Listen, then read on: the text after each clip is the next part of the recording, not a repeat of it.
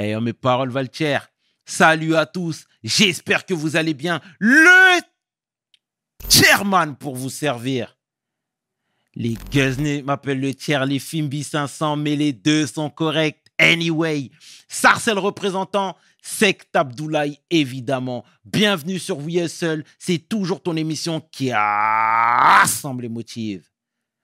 Au fil des émissions, nous recevrons différentes personnalités qui viendront s'asseoir à ma table, nous parler de leurs échecs, mais surtout de leurs réussites. Alors, Hugo, take a seat, non? Ava Mengo Tsi Les Maoris savent ce que je viens de dire, et toi aussi maintenant. PDG, let's get it We hustle, baby.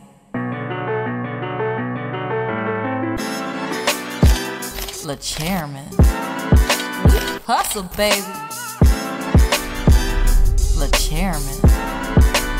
hustle, baby. Le chairman. De retour sur We Hustle et aujourd'hui, je suis vraiment fier de recevoir mon homeboy, humoriste, entrepreneur, comédien, acteur, homme de cœur, homme de terrain, philanthrope, l'homme que l'on nomme Malik Bentala. Yes, mon gars. Comment tu vas, Malik? Ça va là, tu vas bien? Au top, mon frère. Et très heureux, très heureux d'être là. Franchement, c'est un honneur de te recevoir, frérot. Ça fait longtemps. Toi, tu sais, mais les aléas ont fait que ça a pris plus de temps que prévu. En tout cas, au nom de toute l'équipe de WeSL, nous te remercions sincèrement d'avoir fait le déplacement, mon frérot. Merci à vous. C'est un honneur d'être là, vraiment. Ça tue, ça tue, ça tue. Dis-moi, Malik, est-ce que tu peux te présenter, s'il te plaît, pour celles et ceux qui ne te connaissent pas, du moins le peu de personnes? Non, il y en a encore, il y en a encore. Malik Bentala, 33 ans. Euh, je suis né dans le Gard, à Bagnols-sur-Cèze, dans une ville dans le Gard, entre, entre Nîmes et Avignon. Et euh, arrivé sur Paris à 17 ans. Et depuis, euh, je fais de mon mieux. Bien, bien, comme, bien, bien. comme on dit. C'est très bien, c'est très bien. On va faire un flashback, Malik. Ici, on a tout le temps. on va parler de ta life, du jeune Malik. Alors, dans le Gard, dans ton petit village, Arrête-moi si je me trompe, c'est bien un petit village. Une petite ville. Une petite ville. Ouais, ouais. Pardon, alors. Non, ça change tout. Dis-moi, il était comment le jeune Malik déjà? Euh, Un peu dans son coin, devant la télé beaucoup on va en reparler tout à l'heure, je pense, mais j'ai grandi avec euh, beaucoup d'émissions de télé. J'étais, euh, j'ai longtemps été fils unique jusqu'à mes 12 ans. Après, j'ai eu une petite sœur, mais mais voilà, j'étais j'étais assez bon élève à l'école, mais assez blagueur déjà. Ouais. Ouais, grand blagueur, grand blagueur en classe. Je trouve que la salle de classe c'était le c'était le bon endroit pour pour tenter les, les petites punchlines. Mon, mon défi c'était de sortir la bonne vanne sans que la prof ou le prof me m'engueule derrière. Tu vois, il fallait qu'il rie lui aussi ou elle aussi. Donc c'était c'était le c'était le premier mes premières scènes, on va dire. Ouais, mais tu savais te comment dire, tu savais te défendre un petit peu parce que généralement les chambreurs, soit ils courent vite, soit ils bah, savent se défendre. Bah, bah, ni l'un ni l'autre. comme tu peux le voir, comme tu peux le voir, ni je cours vite, je cours comme dans les rêves au ralenti, c'est tout doucement, mais euh, et je sais pas me battre. Mais euh, mais par l'humour, j'essaie toujours de de m'en sortir à travers euh, une bonne vanne ou ou sinon, ben, je me cachais. Mhm. J'essaie de me cacher. D'accord, Malik, c'est très bien. Et voilà, c'est important, euh, ce fameux flashback, parce que tu sais, nous, on a reçu Jason Brokers, que je salue également, et qui a grandi en province. Et il me disait que c'était pas évident pour un jeune rebeu, justement, de vivre dans des villes reculées. Pourquoi? Parce que discrimination, parce que parfois la famille était mise de côté, etc. Est-ce que toi, c'est des choses que tu as vécues, toi, à titre perso? Écoute, à titre personnel, euh, je l'ai pas senti parce que dans ces villes-là, tout le monde se connaît un peu. C'est de génération en génération, les familles sont là depuis longtemps. Mais c'est vrai que, et quand t'es petit, tu le vois pas. Moi, j'ai, au départ, je voyais pas tout ça, toute cette discrimination, surtout dans notre génération. On voyait pas, euh, euh, on se mélangeait, on était entre copains. Il n'y avait pas de musulmans, de juifs, de bouddhistes, de chrétiens. On était juste des potes. On était juste des potes. Et c'est vrai que euh, mes parents, en tout cas, ont fait en sorte de, de, de m'épargner tout ça, de faire en sorte que je manque de rien. Euh, et c'est pour ça que, que je les aime fort. D'ailleurs, je leur rends hommage. Et, et, ils ont fait en sorte que je puisse rêver, en fait, que je m'interdise pas de rêver. Et quand je regardais les films, par exemple, de Steven Spielberg, que ce soit Indiana Jones, Jurassic Park, je me disais pourquoi pas un jour? Mhm. Et, et c'est vrai que ça m'a vachement aidé, moi, tous ces films, toutes ces émissions de télé. Ça me permettait de m'évader, ça me permettait de penser à autre chose. Mais euh, la différence en province, c'est que tout est loin. On est loin de tout. À, à Paname ou en, banlieue parisienne, j'ai l'impression qu'on est à une heure un peu de, de tout. Tu prends le RER, e tu peux prendre le métro. En province, on est très loin. Si t'as pas le permis, si t'as pas de voiture, Le- parfois, le, le premier centre commercial, il se trouve à, à 60 km, 70 km. Donc, euh, quoi la ville la plus proche de la, ville, la ville la plus proche, c'était Avignon. Ok. C'était Avignon et elle était à une trentaine de bornes de chez moi. Mais c'est vrai que quand t'es quand t'es jeune, euh, c'est compliqué. Si t'as pas de voiture, si tu connais pas, c'est compliqué de te déplacer. Donc, euh, ben on s'ennuie. Il y a l'ennui qui prend vite le dessus. Mhm. Et, et après, bah, soit tu, tu réfléchis, tu crées très tôt. J'ai commencé à, à noter des idées. euh, Je pense 16, 15, 16 ans, j'ai commencé à mettre des idées de côté quand j'ai vu les premiers spectacles. Il y a un spectacle qui a changé ma vie, c'est le premier spectacle de, de Gad Elmaleh, Décalage. Mm. Ce, je sais pas s'il y en a qui se souviennent de ce spectacle, mais il y avait un sketch qui m'avait marqué qui s'appelait La chèvre de Monsieur Seguin. Et quand j'ai vu Bien ce sûr, sketch, je me suis dit, ah tiens, on peut, pourquoi pas? Et puis les inconnus aussi, beaucoup avant les inconnus, moi les sketchs des inconnus, ça a changé ma vie. Donc, euh, donc voilà, je commence à mettre des petites idées de côté et j'avais toujours une idée derrière la tête de me dire euh, un jour, euh, je tenterai, euh, je tenterai l'aventure sur la capitale. C'est très bien, Mm. Malik, c'est très bien. Et comment toi t'occupais ton temps libre? Parce que, encore une fois, tu n'étais pas dans une grosse ville, etc. Et, et je suppose que les activités n'étaient pas, n'étaient pas les mêmes. Ouais, Euh, le foot beaucoup. J'occupais mon temps libre avec du foot, avec les potes, que ce soit des, des fives, que ce soit des, des matchs officiels. J'étais, euh, j'ai longtemps été, euh, j'avais un petit niveau au foot hein, avant que, ah ouais, avant que le, le McDo prenne le dessus ou, ou surtout le, le filet aux fiches et, et tout ce qui s'ensuit, les kebabs. Mais, euh, mais le, le foot énormément. Et après, comment j'occupais mon temps libre, euh, franchement, c'était, c'était, c'était la PlayStation. C'était, on a vu, on on faisait vite le tour, hein, la play, le, la télé, le foot et les potes. Traîner avec Mhm. les potes, rigoler, se chambrer. Euh, on se faisait des, on refaisait, on rejouait des, des scènes de, de kickboxer. Moi, j'ai beaucoup grandi avec Jean-Claude Van Damme. Bien. Kickboxer, Bloodsport. C'est pour ça que Van Damme, euh, d'ailleurs, c'est marrant dans le film que je viens de faire, je le remercie à la fin. Parce que j'avais l'impression que c'était quelqu'un de ma famille. Je, je refaisais le coup de pied sauté. Tu sais, genre, des fois, quand je me battais à l'école, je, je pensais comme lui. C'est genre, je faisais comme ça. Je, ah, je me concentrais, je repensais à mon maître. Et c'est tout, tout ce, voilà, c'est, tous ces gens-là qui m'ont accompagné. Jean-Claude Van Damme, Michael Jackson, Tupac Shakur. C'était mon petit monde. J'avais mon petit monde avec moi, en fait. C'est très bien, Mm. c'est très bien. Et, et, et Malik, tu rends tout le temps, tout le temps pardon, hommage à tes parents parce que tu dis que t'es fils d'ouvrier, clairement. Ouais. Et comment ils t'ont inculqué ces valeurs, justement, parce que tu ne roulais pas sur l'or, euh, parfois les fins de mois étaient difficiles, etc. Moi, je veux tout connaître, je veux tout Ouais. savoir, frérot.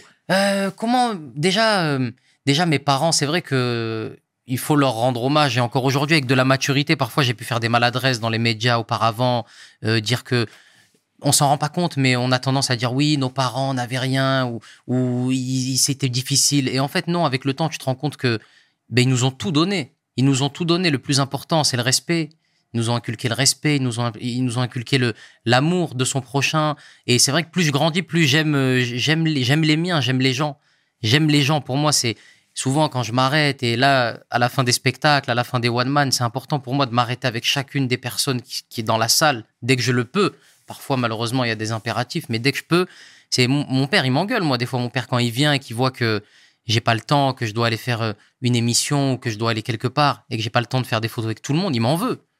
Mon père, il me dit non, tu restes, il faut que tu fasses des photos avec tout le monde. S'il n'y a pas les gens, t'es pas là. Et parce que moi-même, j'ai été, j'ai été fan. Moi-même, j'ai été fan. Je suis allé au camp des loges quand j'étais petit. Je suis monté de province. J'ai attendu dans le froid avec mon père. Et les gens, et, et les footeux, ils passaient en voiture comme ça sans s'arrêter. Et j'étais dégoûté. Je voyais mon père encore plus dégoûté pour moi. Parce que mon père voulait me faire plaisir. Donc, euh, moi, c'est important. Vraiment, je, j'aime les gens. Mon père, il m'a, fait grandir. On parle de valeurs, mais mon père, il m'a fait grandir avec Mohamed Ali. Il m'a fait grandir avec Malcolm X. Très tôt, il m'a mis devant des films qui ont, qui ont, qui ont changé ma vie ou devant des, des reportages. Ali, moi, tu rentres chez moi, il y a des photos d'Ali partout. pour ça que j'ai du mal avec, euh, même si c'est un, un grand boxeur, j'ai du mal avec Floyd Mayweather aujourd'hui. Mmh. Parce que quand, quand tu quand as connu mon père, il m'a inculqué tous ces, ces grands champions, euh, poids lourds, Frazier, Ali, Foreman. Euh, c'était incroyable cette Mhm. époque. Donc ouais, mon papa m'a vachement inculqué euh, inculqué ce, ce genre de de valeurs, ce genre de de, de films comme je te parlais de, de Denzel avec euh, Malcolm X, Euh, le cinéma aussi. Et ma mère, elle m'a inculqué l'amour, l'amour de son prochain. Donc euh, on a ça a été un mélange de ça a été un mélange de, de tout ça. C'est très bien. Mm. Et justement, le fait de poursuivre euh, l'école, d'être un bon élève studieux, tu disais que tu avais des facilités, etc. Ouais. C'était quoi? C'était pour leur rendre hommage? Ou toi tu rêvais déjà de, de, de Paris, des strass? Enfin, strass, Ouais. c'est pas péjoratif quand je non, le non, dis. non, hein, bien sûr, bien je sûr, ouais, bien sûr. Non, en fait, pour être totalement honnête, l'école, c'était pour mes parents. L'école, c'était pour leur faire plaisir, leur rendre hommage, pas les décevoir. Parce que je voyais que ça, ça- ils étaient heureux quand j'avais des bonnes notes, mais l'école, c'était pas du tout, euh, c'était pas du tout pour moi. Mais en même temps, j'avais des facilités de, de mémoire. C'est-à-dire que je travaillais pas chez moi. J'arrivais, je jetais mon cartable et j'allais jouer à PES à l'époque. C'était même ISS. International, International Super Super- Star ouais, soccer, je crois que c'était ça, ouais, exactement. ISS. Et à chaque fois, mes parents me disaient, mais t'as pas de, du travail? Je dis, non, je l'ai déjà fait, je suis en avance. mais je me, je, je- je me rappelais souvent de. J'avais une bonne mémoire, tu vois. Déjà, peut-être les prémices de la scène après, pour retenir le texte et tout. J'avais, j'ai toujours eu une facilité. Et, euh, et donc, après, euh, moi, je voulais, je voulais que les profs disent à mes parents, votre fils est, travaille bien. Et je voulais que mes parents soient heureux. Mais j'avais déjà en tête l'idée de, de partir. L'ennui, l'ennui me, me rongeait un peu. Mhm. Et j'avais déjà ce. Tu sais, pour être totalement honnête, l'école, ça a un peu changé ma vie dans le sens où j'ai rencontré une prof d'espagnol en terminale. Et c'est ma, ma prof d'espagnol de terminale, euh, Madame Dupuis, qui un jour a convoqué mes parents et leur a dit Ouais, il faut que votre fils il monte à Paris, il faut qu'il tente sa chance. Parce qu'elle me voyait à l'école un peu faire le, les vannes, faire le, le con un petit peu. Et elle leur a dit faut mettre ça à profit, je suis sûr qu'il a du talent. Et mes parents, si c'est moi qui leur demande de monter à Paris, ça marche pas. Mais si c'est une prof, la parole d'un prof ou d'une prof, pour les parents, c'est important. Et mon père a dit pourquoi pas un an pour essayer, si la prof le dit. Ma mère, elle avait plus de mal. Une maman qui laisse partir euh, son, son fils euh, à Paris, euh, dans la jungle parisienne, alors qu'on vient de notre petit coin de province, c'est dur. Avec du recul, je comprenais, enfin, avec du recul, je comprends, mais à l'époque, je comprenais pas pourquoi elle voulait pas. J'avais l'impression qu'elle voulait pas me laisser réaliser mon rêve et, et je me suis dit, mais pourquoi elle veut pas? Mais aujourd'hui, aujourd'hui, je me dis, mais c'est fou qu'ils aient accepté. Et, et me voilà parti sur, sur Paris grâce à ma prof d'espagnol et à mes parents. Ah, c'est bien, Mm. c'est bien beau tout ça. Et, et c'est bien de lui rendre hommage à cette fameuse Ouais. prof. hein. Ouais, c'est vrai qu'il y a des profs, parfois, euh, on a, on a souvent du mal avec les profs. J'ai vu qu'il y avait eu quelques, quelques soucis ces dernières années entre certains élèves, certains profs, mais il faut aussi rendre hommage aux profs qui, qui changent des vies. On a beaucoup de professeurs qui, qui nous font basculer dans, dans un autre monde. Et euh, et il y a des profs qui aiment comment dire qui aiment qui aiment l'art. C'est souvent c'est marrant en plus. C'est souvent des profs euh, ben, des profs de lettres euh, des profs de philo. Et après pas tout le temps. Moi j'ai un prof d'éco aussi monsieur Lopez je m'en rappelle parlait beaucoup de bouquins on parlait beaucoup de, de rap mais tu vois c'est marrant parce que autant il y a des choses moi que j'ai vite oubliées les équations les inéquations euh, les logarithmes, les multiplications à virgule avec machin de. Mhm. Et finalement, il y a des choses qui m'accompagnent. J'en parlais il y a pas longtemps. Il y a des choses qui m'accompagnent encore aujourd'hui, qui à l'époque pouvaient nous paraître de l'ordre du détail. Si je te dis, j'avais un prof de musique un jour qui nous a fait, qui nous a montré euh, un film qui s'appelle La vie est belle de Roberto Benigni et nous a fait écouter la BO de ce film. Et en fait, ça m'a, ça m'a bouleversé et, j'osais pas le dire devant mes potes mais, euh, mais ça m'a tué. Et encore aujourd'hui, quand je l'écoute, ça me fait quelque chose. Et euh, 15 jours après nous avoir, écouté cette, nous avoir fait écouter cette euh, BO, il nous a fait écouter euh, du Passy. Je connaissais pas trop Passy, moi j'étais jeune. Et, je- et ça m'accompagnait. au- Le Maton me guette, il nous a expliqué pourquoi, comment il avait écrit Le Maton me guette et tout. Et cette chanson m'avait bouleversé. Et je suis tombé fou de Passy à cette époque-là. Et en fait, il y a des profs, et c'est ça qui est génial, c'est qu'il y a des profs qui sont ouverts aussi sur le monde qui les entoure, sur l'époque qui les entoure, qui sont, qui sont, euh, qui, qui savent euh, choper l'air du temps. Exact, exact. Tu vois, je vois plein de profs aujourd'hui qui, qui, qui font passer des messages importants à travers le, le hip-hop, qui, c'est une culture maintenant le hip-hop, et on peut pas, on peut pas l'écarter de, du, du- d'un programme scolaire. Aujourd'hui, les trois quarts des enfants écoutent du hip-hop. Euh, je te dis un détail, à l'époque, quand on avait un problème de maths et qu'il y avait marqué Clémentine, Mathieu et Hervé, je me sentais exclu. Aujourd'hui, je kiffe voir euh, Karim, Mamadou et Mathieu ou euh, Samira. Et, ça y est, ça, ça progresse. Ça progresse. Un bol, un bol avec marqué, nos, avec marqué mon prénom. C'est génial aujourd'hui. À l'époque, euh, je pouvais pas. Ou quand on Mhm. partait en classe de neige ou en classe de découverte et que tout le monde revenait avec son bol et que moi, je, je prenais Michael parce que ça commençait par un M.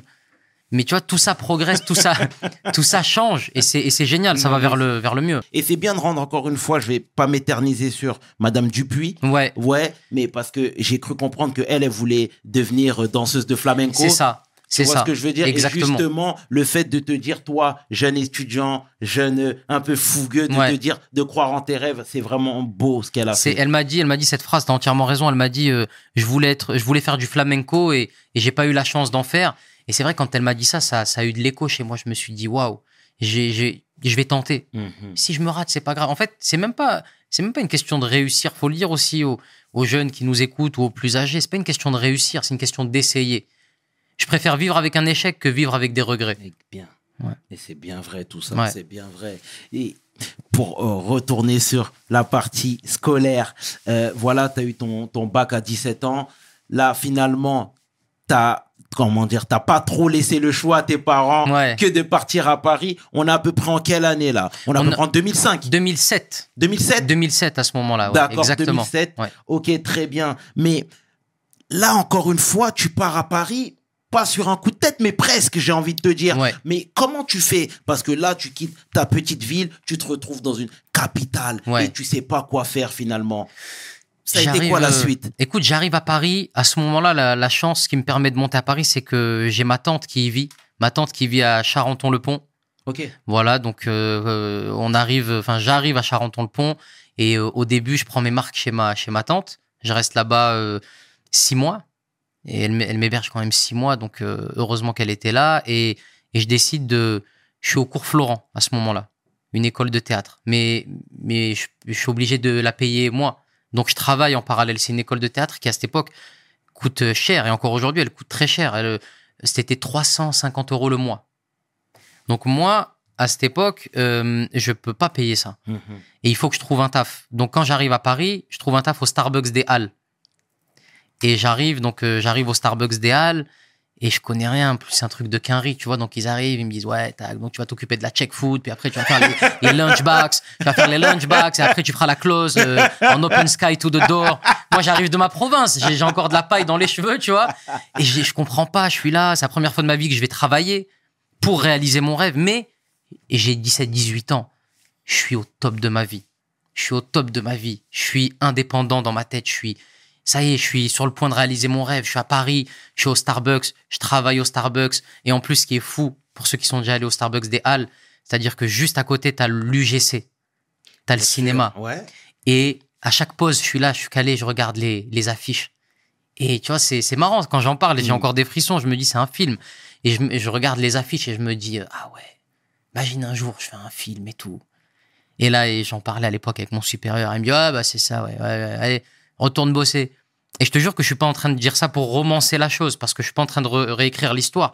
Je me rappelle très bien de ces moments où, après, je peux pas leur en vouloir, parce que t'arrives, t'es là, le mec, il te- tu lui dis, je vais faire un film, et je retourne bosser, et, et ça se passe, euh, ça se passe pas très bien en Starbucks.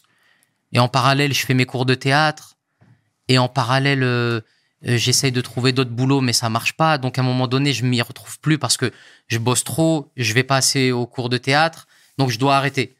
Je dois arrêter, j'arrête les cours de théâtre au, cours Florent. Euh, le Starbucks, pareil, j'arrête en même temps à peu près, donc je me retrouve sans rien. Euh, et euh, il faut que je trouve un appart parce que même moi, vis-à-vis de ma tante, euh, je peux pas rester indéfiniment. Tu vois, il faut que ça fait six mois que je suis chez elle, huit mois à peu près. Et là, je, je suis sur le point de, de tout arrêter, de rentrer dans le sud parce que parce que ça tourne en rond en fait. Ça tourne en rond. Le Starbucks ils m'ont ils m'ont dégagé Euh, et le cours et les cours de théâtre j'y allais pas assez. Donc euh, et puis je sais pas, ça me correspondait pas. C'était certes j'ai pu j'ai pu lire des livres et des, pièces que j'aurais jamais pu lire auparavant, que ce soit des pièces de Molière, des pièces de des, des pièces de Coltès. C'est des choses que ça m'a apporté à ce niveau-là. J'ai ouvert des choses que j'aurais peut-être pas ouvert. Mais je m'y retrouvais pas. Je voulais, euh, moi je voulais H. Je voulais Eric et Ramsey, et je voulais euh, Jamel, Gad, Omar et Fred, et je voulais ça. Et je j'étais pas à ma place au cours Florent. Et donc là, je me retrouve à ce moment-là, euh, je suis sur le point de, de, perdre, de partir de chez ma tante, de rentrer dans le sud.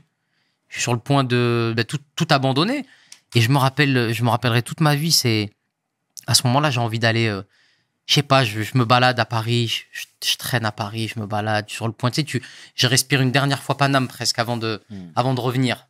Pas grave, j'ai essayé, comme je t'ai dit, je préfère euh, vivre avec, euh, avec des, des, des, des, des échecs que vivre avec des regrets. Donc je suis là, je me balade et je tombe devant le point virgule par hasard. un café-théâtre qui s'appelle le Point Virgule. Et je regarde et j'ai un souvenir. Ça me percute. Je me dis, eh, mais c'est là que Eli Kaku a capté un de ses spectacles. Et moi, Eli Kaku, Madame Sarfati, légende. Et je rentre dans le point virgule. Et c'est minuscule. Je te jure, je rentre. Ça doit faire la. Vraiment, c'est Mhm. minuscule. Ça doit faire la taille d'un d'un tout petit salon, vraiment. Et, et je me rappellerai toute ma vie, en hauteur, il y a un mec qui est en train de ranger des câbles. Et je lui dis, excusez-moi, je cherche le point virgule. Et il me dit, mais t'es dedans. Je dis, mais c'est impossible. Ça peut pas être le point virgule, ça c'est. Et il est mort de rire. Il me dit, si, si, c'est ça. Je dis, mais c'est ça le point virgule. C'est légendaire le nom et c'est tout petit. Il dit, oui, oui, ben, c'est justement pour ça que c'est légendaire. C'est parce que c'est une toute petite salle et les plus grands de l'humour sont passés par là. Et je dis, vous avez pas euh, des scènes ouvertes ou quelque chose euh, Là, tout, tout, ça, tout s'aligne dans ma tête. Je me dis, allez, dernière chance, j'y vais. Je tente le coup. Il n'y a pas des scènes ouvertes? Il me dit, si, il y a des scènes ouvertes. euh, ça s'appelle les 30 points. Et c'est la semaine prochaine. Je dis, ah, ok. Ok, je peux m'inscrire. Ouais, inscris-toi. Et là, je m'inscris et j'attends. J'ai ce, j'ai cette petite lueur d'espoir, cette petite flamme qui est en train de s'éteindre, qui, qui, se, qui se Il ravive. ravive. Tu vois, je me dis, ah. Et, et je me dis, et si? Et si, finalement. euh, donc, euh, j'étais sur le point de redescendre dans le sud et j'appelle mes parents et, je mange. Je dis, ouais, j'ai, euh, il y a le point virgule qui veut me voir. euh. L'erreur que je fais à ce moment-là, c'est que je crois que l'humour, c'est simple. Mhm. Mais comme tout, en fait. Je vais t'expliquer pourquoi. Parce que la, la force des grands, c'est de te faire croire que c'est pas un effort ce qu'ils sont en train de faire et qu'il n'y a pas de travail derrière. Un exemple, Michael Jackson, quand il fait le moonwalk. La première chose qu'on fait, nous, c'est d'essayer de le faire. Parce qu'à la télé, ça paraît facile. Zidane, quand il fait une roulette, tu crois que c'est facile, donc tu essayes de le faire. Euh, et là, pareil, pour l'humour, quand tu vois, quand tu vois les, les, les humoristes, que ce soit Jamel, Gad, Eric, Ramsey, tu te dis, mais en fait, eux, le but du jeu, c'est quoi? C'est de te faire croire que c'est une discussion qui sont passés là et qui parlent avec toi pendant Exact. 1h30, 1h45. Mais quand tu rentres dans, le- dans le dur, tu te rends compte que c'est un travail d'acharné. C'est le moindre effet, la moindre virgule. le mo- Et moi, donc, quand j'arrive euh, la semaine qui suit au point virgule pour faire ce casting, je prépare rien. Je prépare rien. Je me dis, à cette époque-là, en plus, je me dis, vas-y, je vais jouer sur, euh, je vais jouer sur la facilité. Je vais faire deux, trois accents. À cette époque, c'était on fire. À l'époque, euh, je vais parler de ma condition de rebeu à l'école, machin, truc. Et j'arrive. C'est, je me rappelle, c'était assez, euh, assez incroyable parce que on aurait dit un cirque, le truc. T'arrives au casting et il y a des magiciens, des dresseurs, des jongleurs, des mecs qui sont déguisés avec des perruques, des nez de clown et tout. Et toi, t'es là, t'as rien, t'es, t'es assis, t'attends. Et à cette époque-là, le, le one man un peu stand-up, comme c'est arrivé par la suite au Jamel Comedy Club, c'était, je te parle de ça, on est en 2008. Ça s'est pas démocratisé encore. Donc j'arrive, je monte sur scène. Et là, il y a le directeur du point virgule, Jean-Marc Dumonté, qui je crois qui est encore, euh, qui est encore d'ailleurs le propriétaire du point virgule. Il y a la directrice aussi. euh, le- non, il y a le propriétaire du point virgule, Jean-Marc Dumonté. Mhm. Il y a la directrice qui s'appelle Antoinette Collin. Et il y a Alex Lutz, élément crucial, qui est là aussi. Et c'est eux qui font passer, c'est pas n'importe qui, tu vois, ils font passer ces trois-là, euh, les essais, les castings et tout. Et arrive mon tour.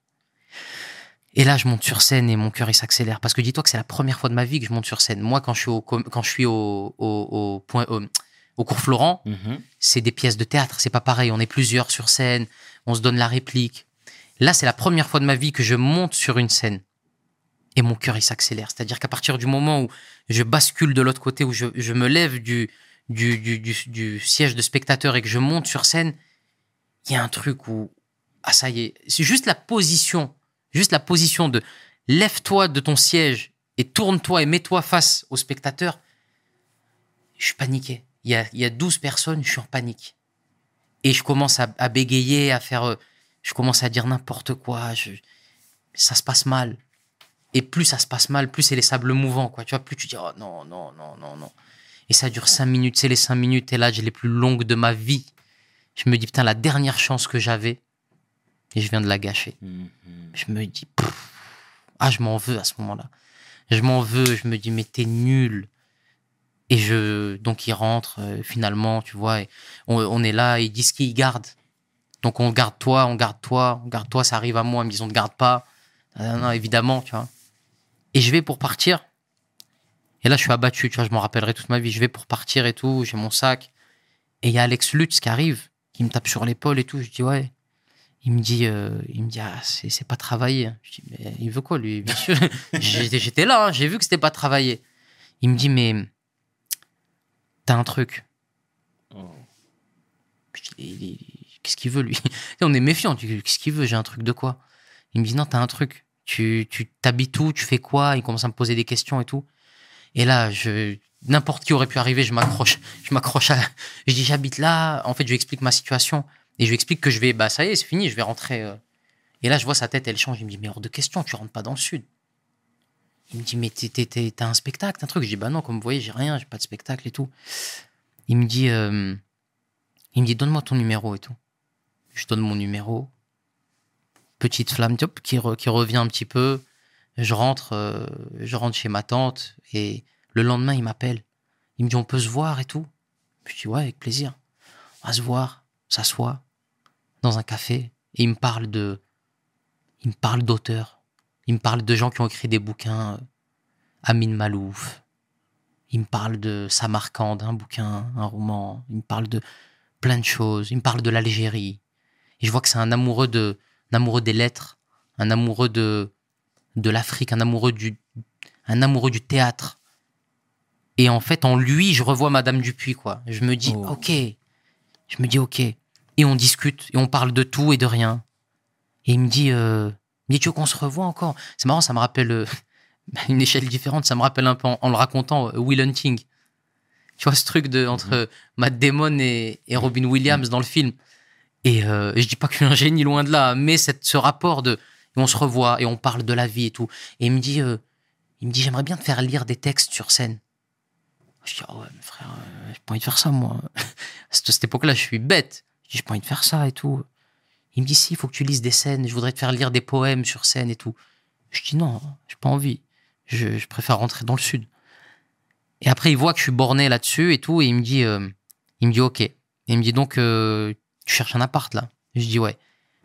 Il me dit, t'as de l'argent et tout? Je dis, non, j'ai pas d'argent, j'ai pas de, pas de travail. Vraiment, je dis, j'ai plus rien là. Il me dit, ok, euh, je vais me porter garant pour ton appart. Oh. Je dis, mais, je dis, mais lui, il, est... il a pété un boulard, lui. Il, est- il veut quoi? En fait, en fait, je dis, il veut quoi? Et Moi, mon premier réflexe, c'est de me dire, euh, en plus, avec les parents qui, qui t'ont qui t'ont dit, méfie-toi, méfie-toi. Et Exact. tout le temps, méfie-toi, fais attention, Paris, fais attention. J'écoute ce que m'ont dit mes parents, méfie-toi. Donc là, je me méfie. Je dis, mais, mais qu'est-ce qu'il veut? Qu'est-ce qu'il veut, lui? Et euh, Mais j'ai pas le choix. Quelque part, c'est un peu le chemin, entre la frontière entre méfie-toi et tu perds la chance de ta vie. Qu'est-ce que je dois faire? Mais excuse-moi, je rebondis sur euh, euh, ta tante. Ouais. Elle t'a fait sentir que t'étais plus à ta place? Pourquoi t'as voulu absolument partir? Jamais, jamais je pourrais. Non, non, elle m'a pas fait sentir Tu ça. Mais c'est ouais, ouais, ouais. Mais parce que c'était moi, en tant qu'homme de 17, 18 ans. Jamais ma, ma tante, j'aurais pu rester chez elle 2, 3, 4, 10 ans. Mais tu le sens. Et là, tu, quand t'es quand t'es chez de la famille, va chez de la famille un moment. Tu sens qu'à un moment donné, même toi, pour ton intimité, pour euh, pour grandir, pour pour t'émanciper, je suis pas parti de chez mes parents pour vivre chez ma tante. Je sentais que même moi, mon évolution en tant qu'artiste entre guillemets, elle devait passer par euh, mon indépendance. Je veux, tu vois, à un moment donné, je faisais, je traînais dans Paris, je rentrais du travail. Et parfois, je rentrais, je faisais du bruit, je réveillais. Ma tante, elle était avec son mari, travaillait tôt le lendemain matin. Et je m'en voulais. Il se lève, et tu vois, je lui dis, ah, désolé, pardon, une fois, deux fois, trois fois. Je peux pas. Je... Et tu vas arriver chez toi, tu te poses. T'es chez toi, quoi, tu vois. J'avais besoin de me sentir. euh, C'est pas que je me sentais pas à l'aise, mais j'avais besoin de me sentir chez moi. Donc, pour moi, c'était crucial ce, ce, ce, déménagement. Et, euh, et donc, je me, je, me, je me méfie un peu, mais j'accepte de, de le revoir. Et, euh, et il se porte garant, on visite des, des appartes. Et en plus de ça, il me dit, euh, il me dit écoute, l'appart, tu vas le payer comment? Je dis, je sais pas. Tu me poses des questions, je sais pas. Et je sais pas. Je lui dis, je sais pas. Il me dit, ok, euh, au point virgule, il cherche des, des tracteurs. Pas des tracteurs, euh, Oui. des gens pour tracter des flyers pour les spectacles. Il me dit, est-ce que ça peut t'intéresser? Je dis, mais, mais même moi, tout, avec plaisir. Je veux travailler, je veux gagner ma vie, je veux rester là. Je veux, je suis un hustler. Je suis un hustler. je veux, j'ai envie, j'ai faim, j'ai 18 ans à ce moment-là. À ce moment-là, je veux croquer le monde. J'ai peur de rien, je veux y aller. Si c'est à refaire tout ça maintenant, je le referai pas. À 33 ans, jamais. Hmm. Parce que j'ai plus de recul sur ce que j'ai pu faire à l'époque comme un ouf.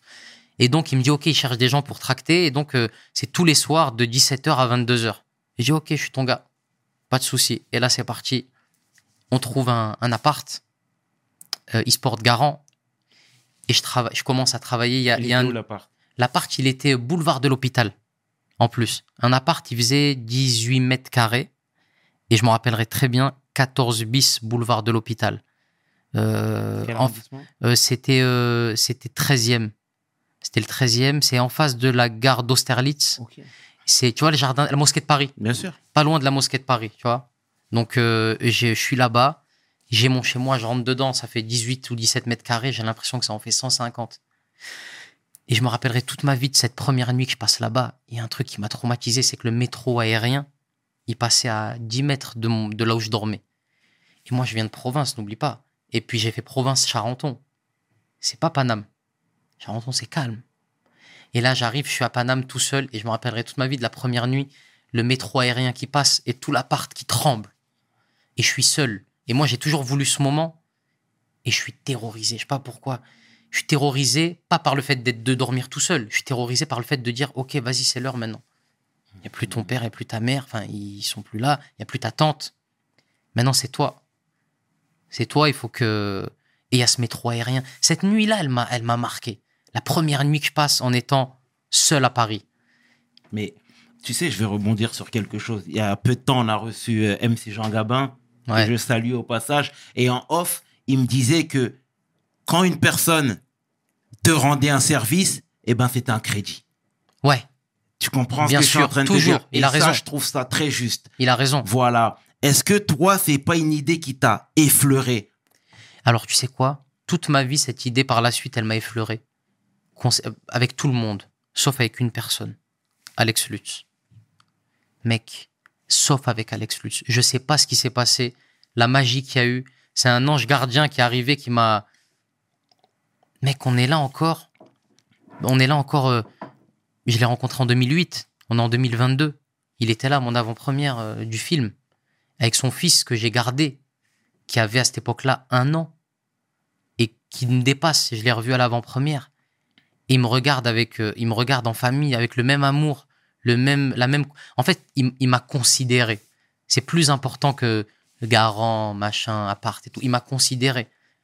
À 17 ans, de province, inconnu au bataillon, il m'a regardé d'égal à égal. Il m'a pas regardé. euh, et, ça, c'est mieux que tout. C'est, encore aujourd'hui, encore aujourd'hui, frère. Je te jure, euh, j'ai beau avoir fait des films, des trucs, j'arrive dans des endroits où on me tutoie, où, euh, où on va pas on va pas me respecter dans le sens sur sur des petits détails, de la condescendance. Tu sais, parfois, souvent, là, je suis dans une réflexion de, mais en fait, il faut être méchant des fois. En fait, le respect, il se gagne en étant méchant. Quand t'es, quand trop gentil, et, et je veux pas être méchant. Je déteste ça, c'est pas ma nature. Mais des fois, quand t'es gentil, c'est un signe de faiblesse, on dirait. Et ça me fait mal au cœur, ça m'énerve. Je veux pas. J'ai des fois j'essaie de me forcer de. Mais parfois, je te jure, euh, les gens ils te tutoient, ils te manquent de respect. euh, et des gens dans le, dans le travail, hein, des gens dans le cadre du travail, tu vois. Et, euh, et ça, ça me dépasse. Mais, mais pour en revenir à Alex Lutz, jamais, jamais en 2008, en, 15 ans. en 15 ans presque, Ouais. pas une fois. Bientôt 15 ans. Et j'ai été, et j'ai été bête à des moments. Je lui ai pas donné de nouvelles. Euh, à des moments, je l'ai pas remercié.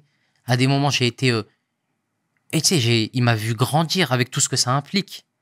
Euh, les erreurs. Il, il, il m'a jamais fait une réflexion. Des gens que j'ai rencontrés, 15 jours après, ils m'ont fait des réflexions. Je les connaissais depuis 15 jours. Je lui dois tout. Je lui dois tout, de A à Z, sur ce qui m'arrive aujourd'hui. C'est beau, c'est beau Vraiment. ce que tu viens de dire, Malik. Mais pourquoi il a eu ce coup de cœur artistique et humain surtout?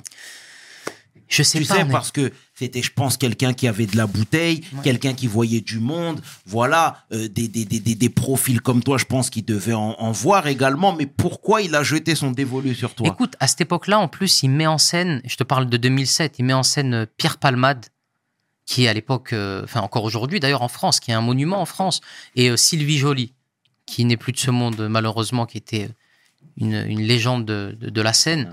Et, et ce, qui est, ce qui est très déstabilisant dans nos rapports avec Alex, c'est qu'il est, on n'est pas du même monde. On n'a pas les mêmes références, on vient pas des mêmes endroits. Euh, Tu vois, qu'un mec comme, qu'un mec comme Jamel trouve que je sois drôle, c'est presque les planètes qui s'alignent, c'est presque normal. Un mec comme Alex Lutz qui travaille avec Pierre Palmade, Sylvie Joly, c'est d'autant plus déstabilisant. Tu dis, mais qu'est-ce que. Et encore aujourd'hui, je me le demande. Peut-être qu'il y a eu quelque chose. euh, Tu sais, c'est des choses qui s'expliquent pas des fois. Tu... Ça match C'est vrai. ça match et euh, et donc voilà j'ai mon appart grâce à, à lui j'ai euh, j'ai un travail grâce à lui et tous les soirs me voilà au point virgule tous les soirs 17h 22h et j'étais devenu la mascotte du quartier et, et à un moment donné je me rappelle les spectacles ils avaient explosé parce que j'avais aucun endroit pour ré- répéter mes sketchs et euh, et je faisais des sketchs dans la rue Mhm. Allez, venez ce soir, venez voir le spectacle. Et je me rappelle, des fois, les directeurs, ils venaient me voir, le patron, il me disait, mais c'est incroyable. Je, je- je remplissais les salles juste devant. Tac, venez, il y a lui. Non, non, je faisais des vannes, les gens rigolaient. Et puis, au bout de d'un mois, deux mois, j'étais devenu. euh, ça me rappelait un peu, tu sais, les, aux États-Unis, euh, les. ça porte un nom, Quinry. euh, ah. Euh, les gens qui, tu sais, qui jettent les, les journaux Mhm. ils étaient là, ils pédalent et ça jette les journaux et tout. Et, et- et moi, j'étais un peu la mascotte du quartier à ce moment-là. Les Paperboy. Paperboy, voilà, exactement. Et, et ça se passait super bien, les salles étaient pleines. Et je commençais à, à me sentir bien. Mhm. Je commençais à me dire, OK, il se passe un truc, on m'a mis sur des rails. Let's go. D'accord, c'est très bien. Et le hustle à l'état pur, nous, c'est ces histoires-là qu'on aime entendre, Malik, ces histoires. Mais tu sais, je vais, je vais faire un flashback et je vais rebondir sur les cours Florent. Ouais. Euh, pourquoi avoir fait une fixette sur ça? Parce que effectivement, euh, nous on sait que Guillaume Canet Ouais. euh, sort des cours Florent. Bien sûr. Gad aussi, si mes souvenirs aussi, sont bien bons. sûr. Mais Les Robins des Bois. Oh, exactement. Pourquoi une fixette sur ça? Tu sais, euh, il y, a, il y a- il y a même euh, quelques temps, tu sais, on voyait euh, vraiment euh, euh, les va- euh, une vague de de- de- de- d'Instagrammeurs, de, TikTokers, etc. Ouais. Leur goal, c'était de finir au cours Ouais. Florent. C'est une étape fondamentale pour un humoriste, un, com- un comédien, ou parfois on idéalise un peu trop ce que c'est? Écoute, c'est pas du tout une étape fondamentale. Et en fait, nous, à cette époque-là, enfin, ma génération, en 2007, 2006, 2007, il n'y a pas Internet, ça arrive euh, à peine. Internet, ça arrive à peine. Et pour percer, on ne sait pas trop euh, où aller. Surtout quand tu es de province. Surtout quand tu es de province. Parce que moi, il fallait que je trouve un prétexte. Je pouvais pas dire à mes parents, je monte à Bien Paris sûr. et on verra ce qui se passe. Il fallait que je les rassure.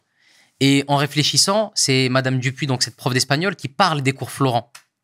Et c'est elle qui dit, vous savez, euh, il y a une école à Paris qui s'appelle les cours Florent. Et donc on commence à se, on commence à se renseigner et on voit Guillaume Canet, euh, Gad Elmaleh, euh, j'en, j'en passe, j'en oublie plein, tout- toutes ces stars françaises euh, qui sont passées dans cette école. Donc on se dit, ah, ça peut être intéressant. Et en plus, c'est une école de théâtre. Donc quelque part, les parents, ils sont rassurés parce que tu es encore dans le cadre scolaire. Bien sûr. Donc tu dis à, tu dis à tes parents, les- je vais, je vais aller à l'école de théâtre. Et c'était le bon compromis. Pour moi, le cours Florent, je savais très bien que j'y resterais pas longtemps. C'était le passeport pour, pour la liberté quelque part. Tu vois ce que je veux dire? Totalement. Et c'était mon passeport pour la liberté. Donc, euh, cours Florent, ça rassurait mes parents et ça me permettait, moi, de monter à Paris. Donc, c'était le, c'était c'était l'endroit, c'était, c'était pas la finalité, c'était l'étape. C'était la disquette. C'était la disquette, exactement. voilà, exactement. très Et en plus, il y a- il y a- je me rappellerai à l'époque, euh, je me rappelais à l'époque, il y avait Sopra dans Alabien. Ou non, je sais plus dans quel morceau il dit on, on vient pas du cours Florent et tout. Je me rappelle, j'étais Ouais. là, j'avais honte. Ah ouais, merde. Faut que je parte, faut que je parte du cours Florent. Ah, c'est très bien. Et, et, et, et voilà, Malik, tu étais dans ton grind. Encore une fois, tu remplissais les salles pour rebondir sur le, le, le point virgule. Hein. Mm. Ouais. C'était très bien. T'en voulais, hein. Et, Ouais. tu ton horizon commençait à se dessiner. C'est ça. Voilà. Euh, tu sais, on a reçu euh, euh, Fabrice Eboué qui disait que le, le stand-up, c'était une étape très difficile. Ouais. Que lui, c'était un acharné de travail, mais que tout le monde n'était pas comme lui. Il Ouais. l'a pas dit comme ça, Bien mais c'est moi qui te, Bien sûr, bien sûr. qui t'épure la chose. Est-ce que toi, c'était le même cas de figure? Quand tu as su que ça se commençait à ressembler à quelque chose? Ouais. Et en fait, euh, moi, je suis de la génération juste après celle de Fabrice. Moi, j'ai, quand j'étais, euh, quand j'étais jeune ado, je regardais le Jamel Comedy Club et les deux, les deux piliers du Jamel Comedy Club, c'est Thomas Njijol, Fabrice Eboué. Donc moi, je regarde ça avec des yeux d'enfant. Je suis dans, je suis dans ma ville et je vois le Jamel Comedy Club et je vois ce qui se passe, Jamel et tout. Et je suis comme un fou, je vois ça. Déjà j'avais pris ma claque, tu reprends le truc, euh, Gad Elmaleh, H, les spectacles de Jamel Debbouze, et arrive le Jamel Comedy Club. C'est encore un, un autre level. C'est carrément des inconnus. qui viennent et qui te parlent de sujets qui te touchent. Donc moi, j'arrive, euh, j'arrive à, j'arrive à, Paris. Comme je t'ai dit, je suis, je suis au point virgule. Je commence à travailler. Euh, Alex Lutz me, me dit viens, on écrit un spectacle et je te mets en scène. Donc euh, en plus de tout ce qu'il avait déjà fait, donc je commence à écrire avec Alex Lutz le, le spectacle et ça me donne de la légitimité. Ça me donne vraiment de la légitimité, tu vois, à ce moment-là. Et euh, et après, je te fais un, une accélération un peu dans, dans l'histoire. J'entends qu'au Comedy Club, ils cherchent de nouvelles têtes. Parce qu'au début, le Comedy Club, peu de gens le savent, mais c'était très fermé. Moi, je suis au point virgule. À cette époque-là, le Comedy Club, c'est que les gens de la troupe du Jamel Comedy Club. C'est tu peux pas y tu peux pas y aller. C'est-à-dire qu'à l'époque, il y a euh, Thomas, Fabrice, tout- tout- tous les gens que tu as pu voir, Thomas, Fabrice, Blanche, euh, Amel, Yacine, Dedo, tous les gens que tu voyais à la télé qui cartonnaient.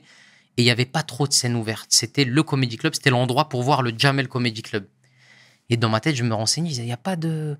Je demandais à droite à gauche, il n'y a pas de moyen de faire un casting, de passer des trucs et tout. Ils me disaient, non, non, non, c'est. Ils font pas. Et je, bon, je dis, bon, dommage. Et je me rappelle, des fois, je passe sur les grands boulevards, je vois et tous les affiches de Thomas et Fabrice. C'était incroyable. En plus, à l'époque, ils faisaient des concerts, c'était encore plus fou. Ils ont fait venir Stevie Wonder et tout, c'était dingue. Et, euh, et un jour, j'apprends qu'il y a la première troupe qui va voler de ses propres ailes. Chacun part sur ses spectacles, ils cartonnent tous Exact. il est temps de trouver une autre, euh, une autre troupe. Et qui lance ce qu'ils appellent les Deb Jam Comedy. C'est des scènes ouvertes tous les mardis soirs. Et je commence à, je commence à zoner là-bas dans le quartier un peu grand boulevard. Je traîne un peu là-bas. Je parle à des gens qui, tu vois, qu'il y avait des mecs de sécu devant. Je disais alors c'est comment? Ils me disent bah il faut t'inscrire. Je croise un, un monsieur qui s'appelle Jean-Michel Joyot. C'est lui qui fait passer les, les castings pour euh, les scènes ouvertes. Et je parle avec lui un soir, je le vois, je traîne un peu dans le coin et, je lui dis, ah, il y a possibilité de passer une scène ouverte. Il dit, ah, on est booké là jusque, je sais pas, c'était quatre mois. T'imagines, ils ouvrent pour la première fois le Comedy Club. Ça a été booké en, tout le monde s'est inscrit. En, plus, tu sais quoi, les trucs galères. Moi, je sais pas faire ça. Même encore aujourd'hui, j'ai, j'ai quelqu'un qui gère pour moi les réseaux sociaux et tout. En tout cas, on essaie de se répartir les tâches, mais il fallait faire une vidéo, se filmer, l'envoyer par mail. Tu sais ce que ça veut dire, mail en 2000, euh, en 2008, 2009, un mail. Pour moi, c'est ce que Winnie l'ourson il mange le mail. Tu vois donc euh, et et, et euh, il fallait envoyer une vidéo. Il commence à me dire, faut envoyer une vidéo où tu te filmes de face. Euh, qu'il faut pas que tu faut pas que tu dépasses 4 minutes 32. Et il faut que tu passes. Pff. Je dis, je dis s'il te plaît. Je dis Jean-Michel, euh, s'il vous plaît, je peux vous laisser mon numéro et tout. euh, et un jour, si jamais il y a une place, vous m'appelez. Parce que moi, j'ai- je sais pas faire ça. Il me dit, il me dit bon, ok, d'accord, laisse-moi ton numéro, on, verra. Une semaine après, je suis dans le métro, je me rappelle. Je suis dans le métro pour rentrer chez moi sur euh, la ligne, euh, c'était la ligne 5, et, euh, et je reçois un appel. Il me dit ouais, tu fais quoi ce soir? Je dis rien. Alors que je devais sûrement avoir un truc de prévu. Il me dit il y a un désistement, on a besoin de quelqu'un, est-ce que tu peux venir? Il m'avait jamais vu jouer, il savait pas tout ce que je lui avais dit. Là où je t'explique que Alex Lutz m'a suivi toute ma vie. Et j'ai dit à ce mec-là, quand je lui ai laissé mon numéro, je travaille avec Alex Lutz. J'ai vu que son regard, ah, il travaille avec Alex Lutz, ok, je le considère, et il travaille avec un mec sérieux. Il me dit, ok, on a besoin de toi ce soir et tout. nan, nan. Je sors du métro, je vais prendre la 8, direction Grand Boulevard, je suis comme un ouf, mon cœur il s'accélère. Quel sketch je vais jouer J'avais commencé à écrire un peu avec Alex, j'a- j'avais joué un peu au point virgule sur des scènes ouvertes, j'en avais refait. Donc j'étais pas nova, j'étais pas euh, novice, mais j'étais quand même un peu un peu calé. Et là j'arrive sur scène et tout. Non, j'arrive dans la salle. Je rentre dans la salle du Comedy Club. Tu sais, aujourd'hui, ça peut paraître banal, mais à cette époque-là, c'est quelque chose. Pour un mec de province qui a vu ses décors, ses murs, qui, qui, a, qui était fan de Jamel, qui est fan de Jamel à cette époque-là, je me dis, waouh. Tu sais, tu rentres, euh, t'es à Space Mountain un peu, quoi, tu vois. Et euh, il faut pas oublier ça. Parce qu'aujourd'hui, tout est facile, tout va vite, les gens ont l'habitude, avec les réseaux sociaux, tout le pas oublier à l'époque, se remettre dans le mood de l'époque. Il n'y a pas les réseaux sociaux. Pour croiser les gens que t'admires, c'est un miracle. Tu vois, et pour les croiser, pour les voir, et pour être dans ces lieux-là, c'est c'est incroyable. Et, euh, et je rentre, je suis comme un fou, je regarde tout, tout, tout, tout, et je suis posé comme ça, j'attends. Et il m'explique, il me dit donc voilà, il y a lui qui s'est désisté, donc tu vas passer à tel moment. En fait, il y avait sept humoristes, tu vas passer en cinquième. Non, non, non. Je dis ouais, ouais, ok, ok, ok. Pfff, Et l'attaque, ça passe le premier. Bam, bam, bam, le premier il tue, je me rappelle pas, je sais plus qui passe sur le deuxième, il tue, troisième, il tue, tout le monde tue. Ça arrive à mon tour. Je te jure ce que je te dis là, je te jure ce que j'ai de plus cher au monde que c'est vrai. Je monte sur scène. Je dis bonsoir le Comedy Club. Et il y a Jamel Debbouze qui entre. Et je le vois au loin. Et j'ai deux secondes de oh la dinguerie. Jamel Debbouze. Donc c'était la première fois que tu le voyais. Première fois que je le voyais de ma vie. Et quand tu connais mon histoire, ma mission Cléopâtre, il m'a accompagné, il nous a accompagné toute Bien une sûr. génération, tout le monde. Et, euh, et je le vois entrer. Il n'était pas là. pour- Et, et vraiment, il n'a pas fait exprès. En plus, il est arrivé comme ça. Il arrive au moment où je dis bonsoir. Et je commence. Et là, je me dis, OK, je me raterai pas une deuxième fois. Je l'ai raté une fois, au point virgule, il y a un an et demi, deux ans, quand j'ai fait n'importe quoi. Là, j'ai travaillé. Là, j'ai cravaché. J'ai écrit. J'ai tout fait pour payer mon loyer. C'est bon. On m'a eu une fois, on m'aura pas deux fois. Et là, je me, je me remets d'aplomb et c'est parti. Bam, bam, bam, bam, bam. Et ça rigole. Tac, ça gaulerie, ça gaulerie. Et plus ça gaulerie, plus ça rigole, plus ça me. Je me mets à l'aise, je suis bien. Et je vois Jamel au fond qui rit. Je dis, OK, c'est chaud. C'est mortel. Je finis, merci beaucoup. Les gens applaudissent et tout. Je pars. Il me dit, je peux te parler. Jamel t'a dit ça Jamel me dit ça. Et je me rappellerai toute ma vie. Il m'emmène dans un espèce de coin derrière le Comedy Club. On n'est que tous les deux. Et je le regarde comme ça et tout, tu vois. J'ai dit, ça peut paraître aujourd'hui de l'ordre du détail parce que les gens sont familiarisés. Maintenant, avec les réseaux, je t'ai dit, on, on se côtoie vite, on se connaît vite, on peut se rencontrer vite. Mais à l'époque, c'est quelque chose, gros. C'est quelque chose pour un petit gars de province qui veut réaliser ses rêves et avoir son, un de ses mecs qui l'a fait kiffer, lui dire, euh, je peux te parler. Et là, il me parle. Et il me dit cette phrase, il me dit, j'ai l'impression d'être, l'impression d'avoir Such Knight en face de moi. Et je vais signer chez Destro. Il me dit, t'es signé où? J'avais envie de lui dire Lynch Mob. Lynch Mob. Yeah. J'avais envie de lui dire Ruthless. Ouais, ouais, ouais, Tu vois, je voulais lui sortir une phrase, genre, Ouais. mais. Et là, je bégaye, je dis, je, je- je dis, je suis pas signé, j'ai pas de producteur. Et là, il, il bug, il me dit, mais t'es, euh, t'écris avec qui, tu travailles avec qui Et je dis, Alex Lutz. Et il me dit, ah, ok, ouais, je, je crois voir qui c'est et tout, point virgule et tout, machin. Je dis, ouais, c'est ça, exactement. Il me dit, eh, à partir de maintenant, ici, t'es chez toi. Oh. Il me dit ça. Il me dit, tu passes plus par personne. Quand tu veux venir, tu viens. Je vais faire passer le message. Viens t'entraîner, c'est ta salle de boxe ici. Et il part. Ma man, comme dirait Denzel, ma man. Ouais, ouais. Waouh Et euh, il me dit, t'es chez toi. Et il, va, il fait passer le message à tout le monde. Je me rappellerai toute ma vie, je suis sorti. Mec, c'était le, c'était le 12 mai min- euh, 2009. Je m'en rappelle toute ma vie, je me rappellerai de cette date. 12 mai 2009. Et il me dit, si t'es chez toi. Et je, je sors, j'appelle mes parents. Je dis, Hey, je vais, j'ai vu Jamel Debbouze. Il m'a dit ci, il m'a dit ça. Je peux venir au Comedy Club pour m'entraîner, tout machin. Et mes parents, ils sont contents. Tu vois, donc il y avait déjà Alex Lutz. Mes parents, ils étaient contents parce qu'Alex Lutz travaille avec Pierre Palmade, Muriel Robin, Sylvie Joly. Et maintenant, il y a Jamel. On passe encore un, Un en termes de popularité, en termes de, de puissance. On passe un level. Et je commence, c'est là que je commence à. Donc je vais voir Jean-Michel Joyot. Il me dit Ouais, Jamel m'a dit Bah écoute, reviens quand tu veux. Ce qu'il a pas fait comme erreur. je suis revenu tous les jours.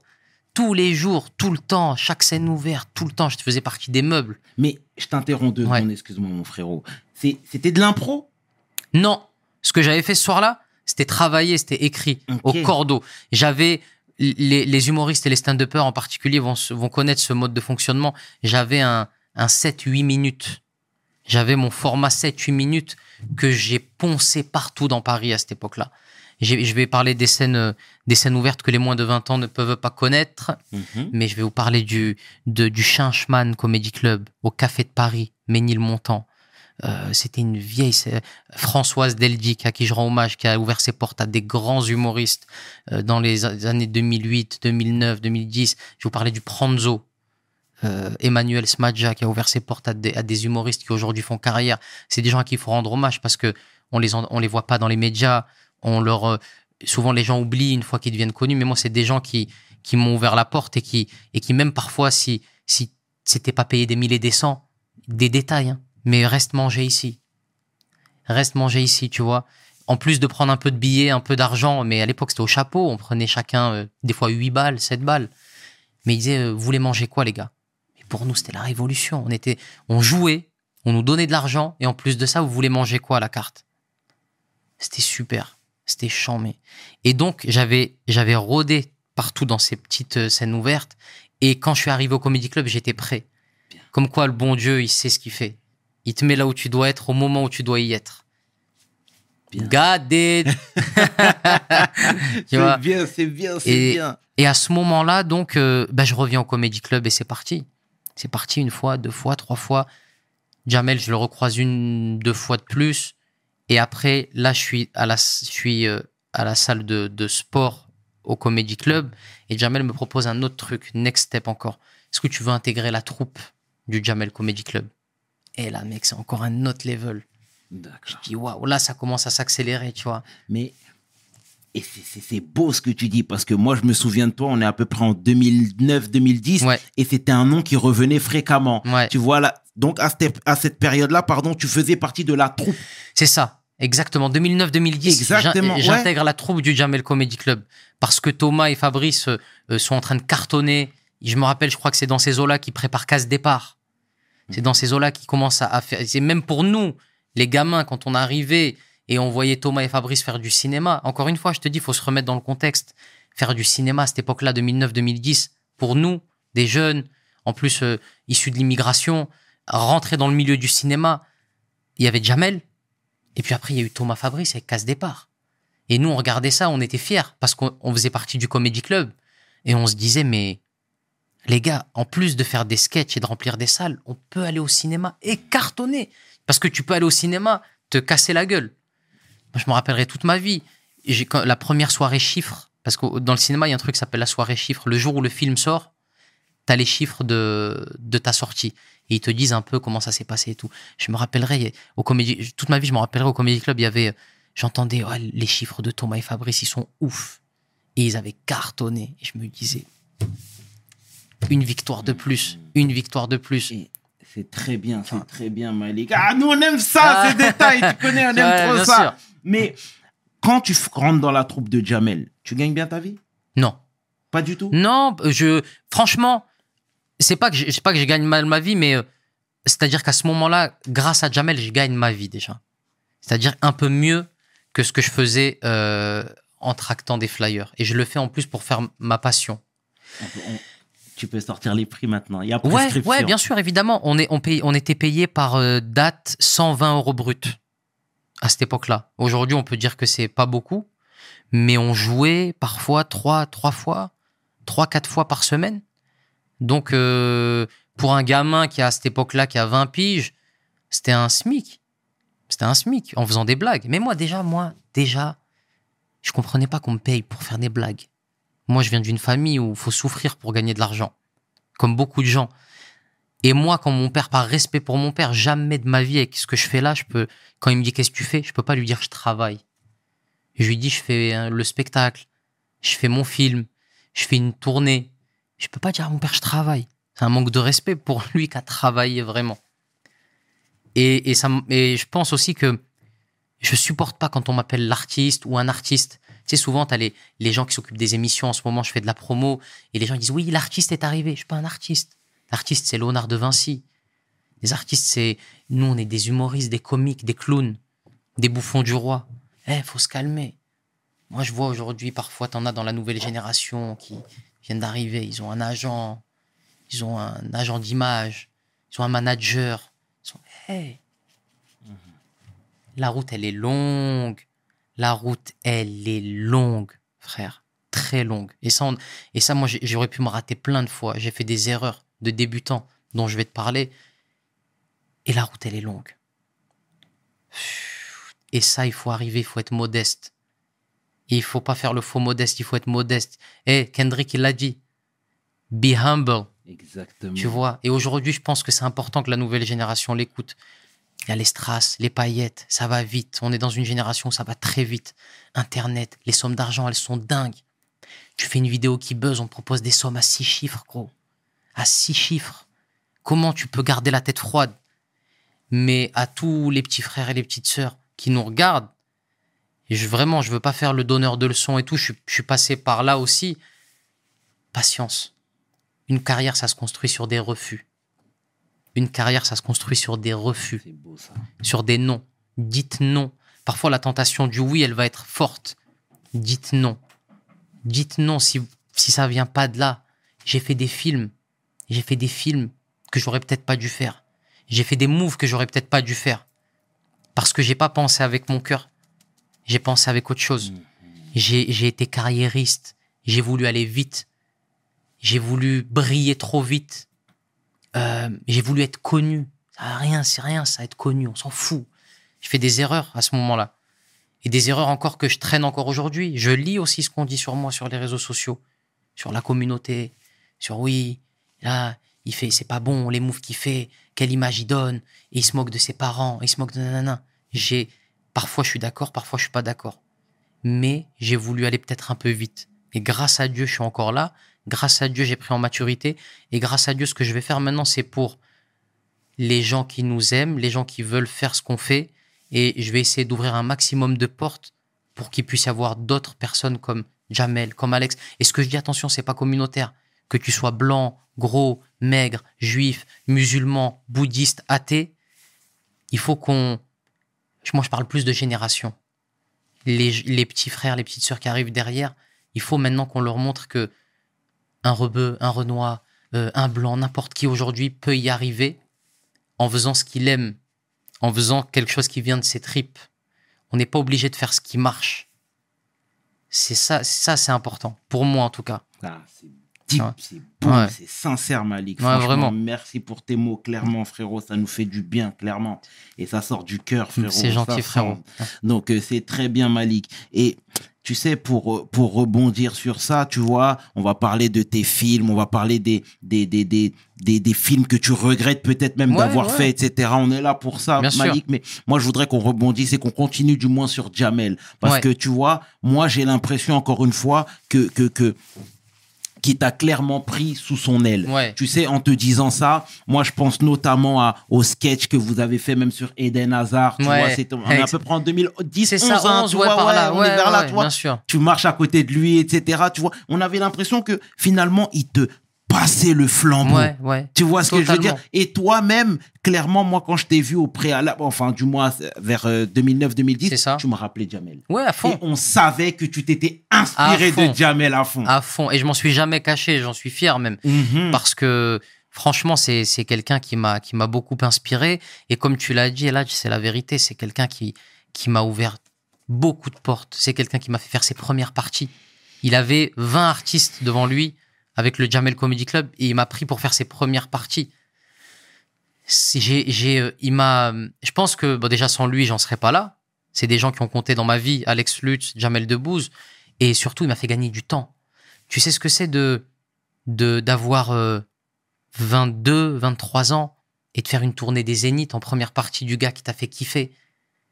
Ça a été formateur pour plusieurs choses. Déjà, ça m'a permis de me confronter à un public qui ne m'attendait pas. Parce que quand tu arrives dans un Zénith à cette époque, en 2011, et qu'il y a 5-6 000 personnes qui attendent Jamel et qui voient arriver un, un bouboule de province qui dit bonsoir, ça n'a pas, été- ça a pas été facile à gérer dans le sens où les gens ils disent Ah, il est où Jamel et pourquoi et comment t'es qui qu'est-ce que tu fous là oh? Ouais, vas-y casse-toi. Et les premières dates je m'en rappelle elles étaient pas faciles parce Ouais. que j'étais démoralisé. Je rentrais dans ma loge et tout et Jamel il était mort de rire. Il me disait ouais bienvenue c'est comme ça que t'apprends et je comprenais je me disais ah ouais lui il rigole il se fout de ma gueule et tout mais en fait je savais très bien ce qu'il faisait avec moi Mhm. c'est qu'il était en train de former son padawan tu vois et grâce à lui, j'ai aujourd'hui, en toute modestie, tu me mets dans une salle de 15, 20, 30, 40 000, de 5, 12, 20. Je sais comment l'appréhender. Et ça, c'est grâce à Jamel. Ah beau de Ça, c'est grâce à Jamel. Et puis surtout, il m'a ouvert les portes de chez lui, j'oublierai pas. Il m'a ouvert les portes de chez lui au Comedy Club. Il m'a ouvert les portes de chez lui dans, dans sa vie privée. Tu vois, il m'a accueilli chez lui, il m'a invité à dîner, euh, que ce soit euh, euh, de- dans le sud, à Paris. euh, il m'a toujours reçu et moi, jamais, jamais, jamais tu me verras cracher sur Jamel. On a eu des hauts débats comme tout le monde. C'est bien. Mais je suis trop reconnaissant des gens qui m'ont tendu la main. C'est c'est trop important. C'est ce trop important. C'est beau, Malik, Ouais. ce que tu dis. C'est très bien, Malik. Et c'est très beau même de, de rendre hommage à, à Jamel, de lui rendre ses props, ses fleurs, comme on dit. Tu vois Ouais. ce que je veux dire? C'est important. Bon, pour être transparent avec toi, moi, j'ai entendu dire qu'avec Jamel, voilà, il y a eu, il y a eu, euh, il y a eu un petit couac, il y a eu un petit Mm. froid, chacun a pris ses quartiers, etc. Est-ce que toi, tu peux nous en dire plus déjà? Il y a eu, comme dans, comme dans toutes les relations, il y a eu, comme je te l'ai dit, des hauts, des bas. Mais, euh, mais c'est vrai qu'à cette époque, si on recontextualise, on est en 2000, euh, 2013, 2014. Je fais les premières parties de Jamel. Mais là, je fais mon spectacle au Comedy Club. Et mon contrat avec le Comedy Club, j'avais signé un contrat avec Jamel, ça se termine. Et en fait, pour être transparent avec toi, je vais te raconter une histoire que j'ai racontée nulle part.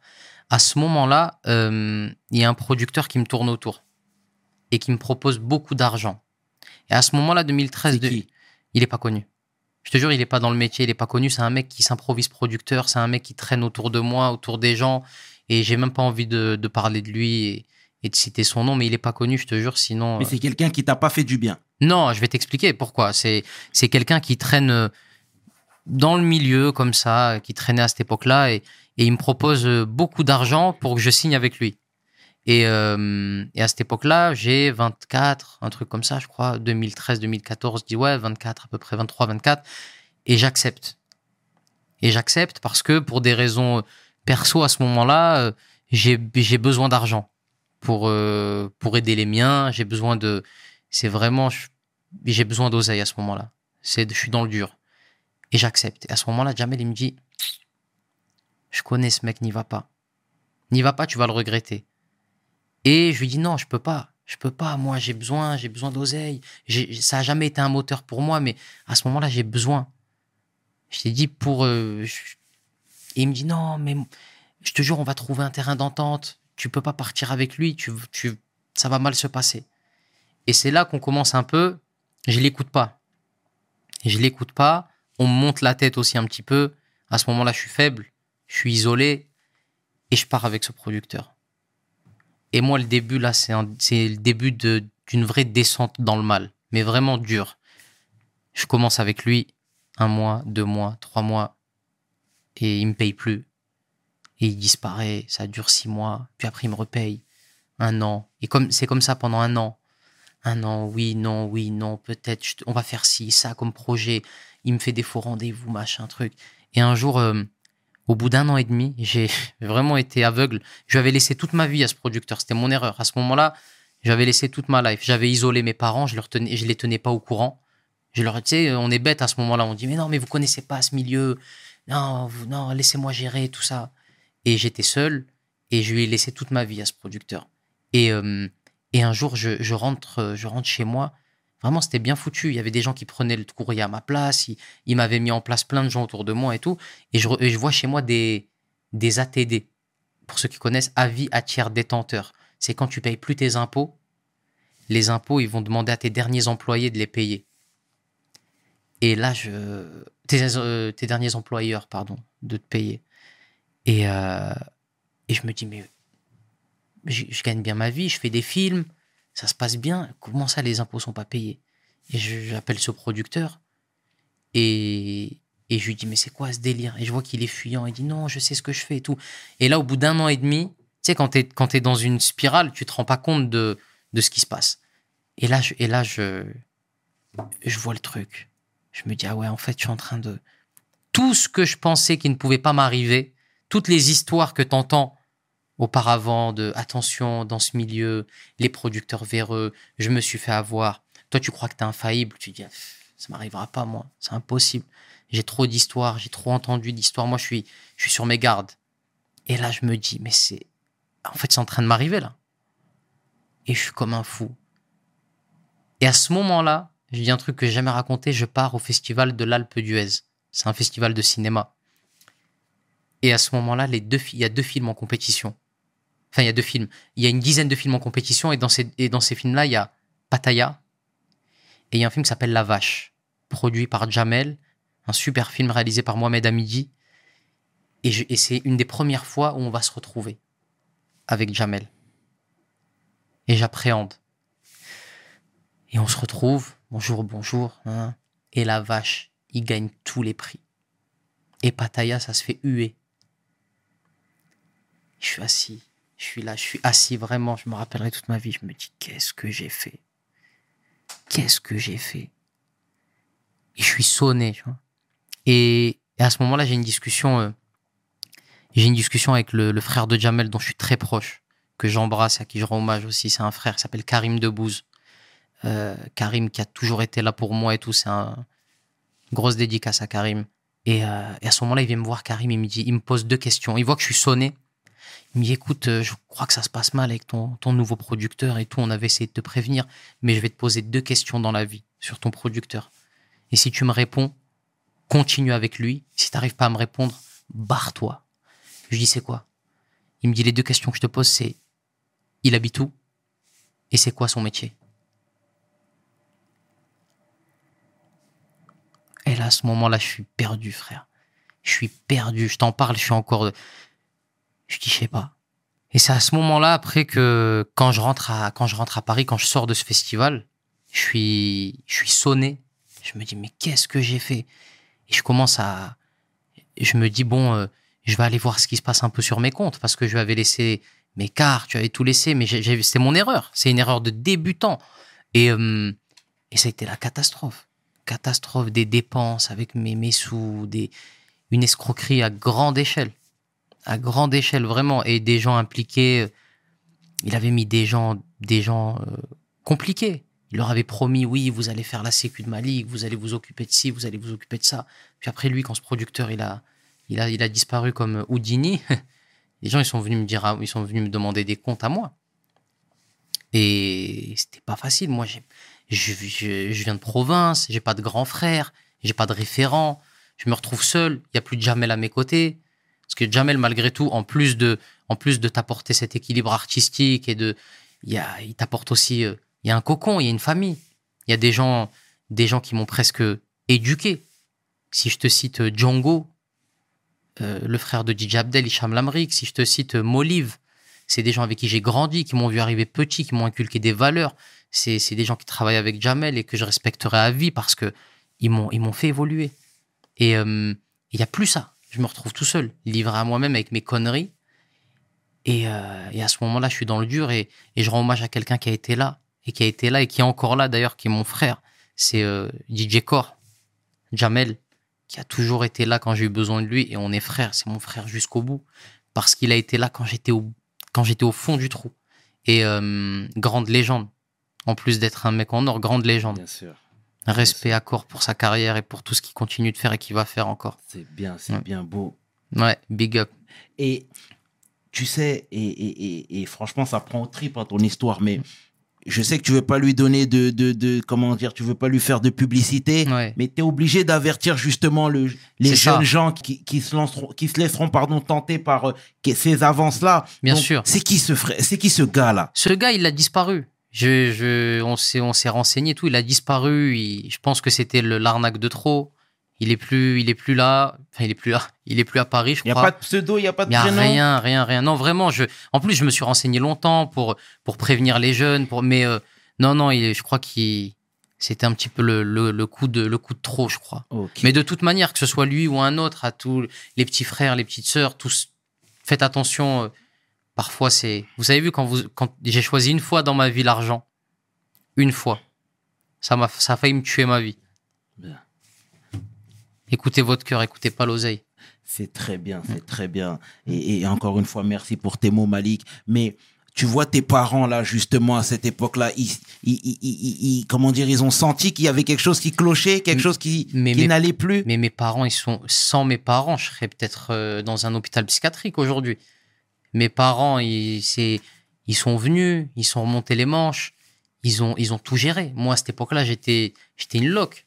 Tu peux me revoir sur les promos. C'était au moment des promotions de Pattaya du film. Je pèse 65 kilos, je suis blanc, j'ai maigri comme pas possible. Si vous ressortez les images des interviews de, de Pattaya, regardez comme je suis. Je suis, je suis KO debout.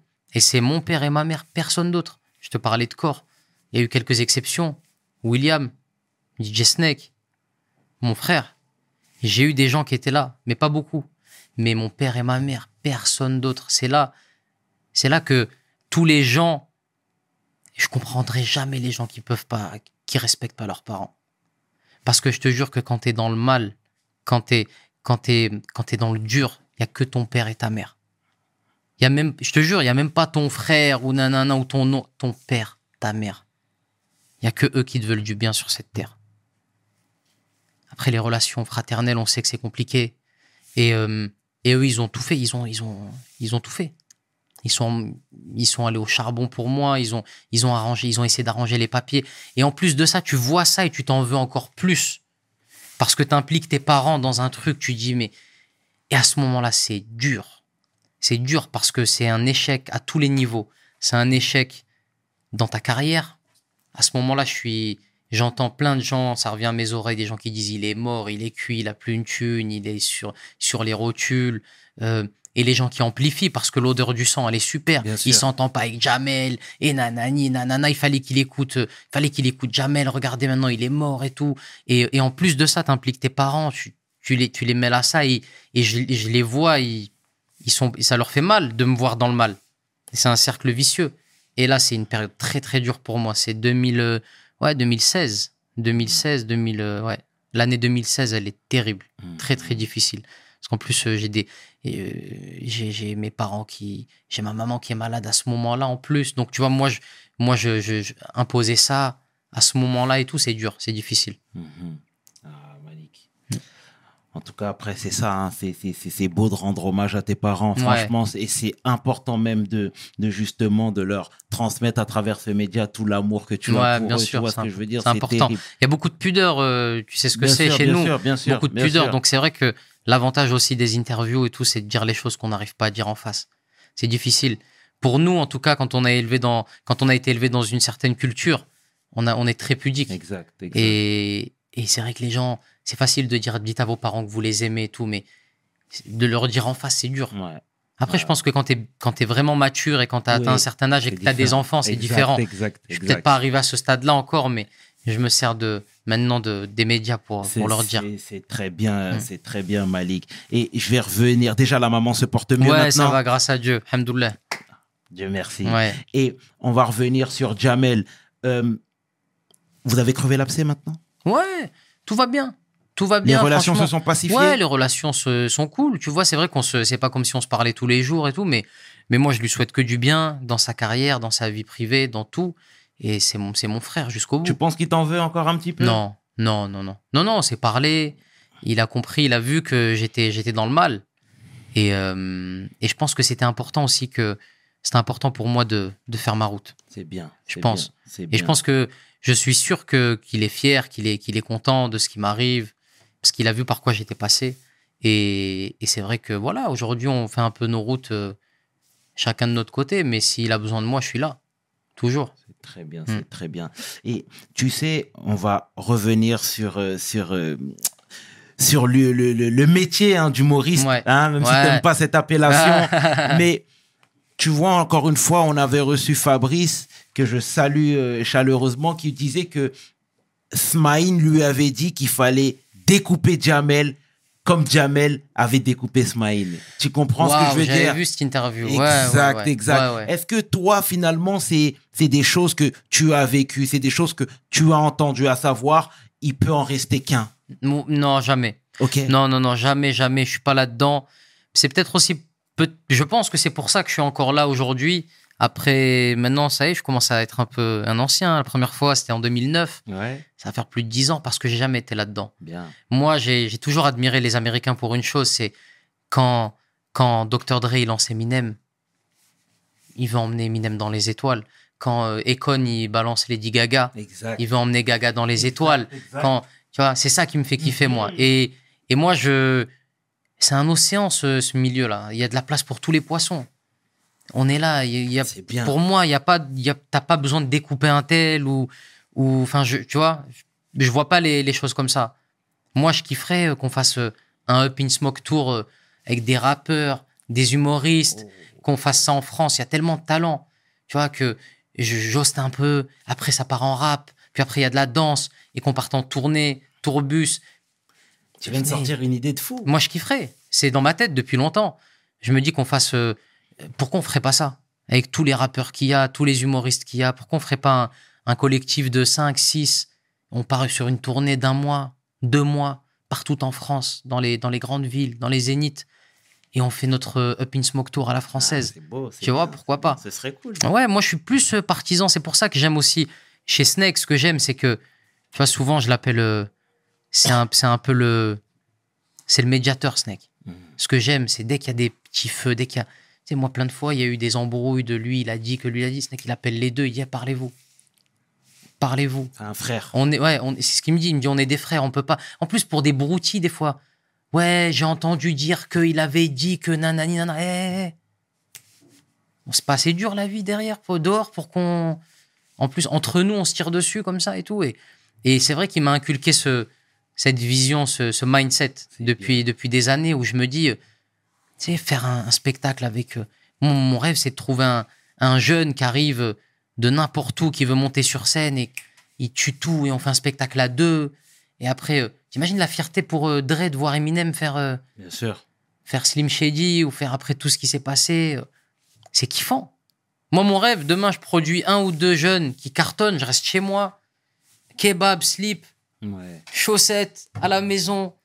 Et je dis arrache tout, arrache tout. Mais tout le monde n'est pas dans ce mindset. Mm. Aujourd'hui, tu vois, il y a les spectateurs, il y a le public, il y a le, il y a le public, pardon, il y a les médias qui justement aiment bien opposer Ouais, des, toujours. des- Tu vois ce que je veux dire? Aujourd'hui, tu vois qu'il y a plein de duos qui se sont séparés. On a l'impression que c'est une suite logique, même Ouais. presque. Ouais, Tu ouais, vois ce que je veux dire? Ouais. Est-ce que c'est pas la pression du showbiz ou la pression de il doit en rester qu'un? Je, je pense. comprends ce que je suis en train de dire? totalement. T'as raison. Je pense que c'est surtout euh, comment. J'ai remarqué que le- les séparations se font souvent dans les succès. Exact. Dans les échecs, on est, Exact. on est ensemble. Parce que dans les succès, il y a les vautours. Il y a les vautours, il y a l'argent, il y a l'entourage, il y a et souvent les entourages respectifs te disent ouais mais regarde lui, il fait rien, c'est toi qui bosse, c'est toi qui nanana.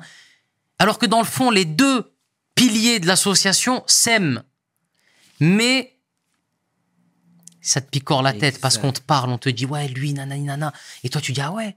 Et puis dans un moment de doute, de faiblesse, t'es t'es fatigué, t'es t'es pas serein, quelque chose s'est mal passé, une broutille. Je te parlais de Snake. Tout le monde n'est pas comme comme comme euh, William. Tout le monde n'essaie pas d'arranger les choses. Parfois, il y en a qui voient une brèche et qui se disent ah faut que je les sépare parce que je vais pouvoir m'engouffrer dans la brèche. Exact. Et si t'es pas fort, si si t'as pas de recul, tu peux te laisser avoir et c'est à ce moment-là que tu te sépares.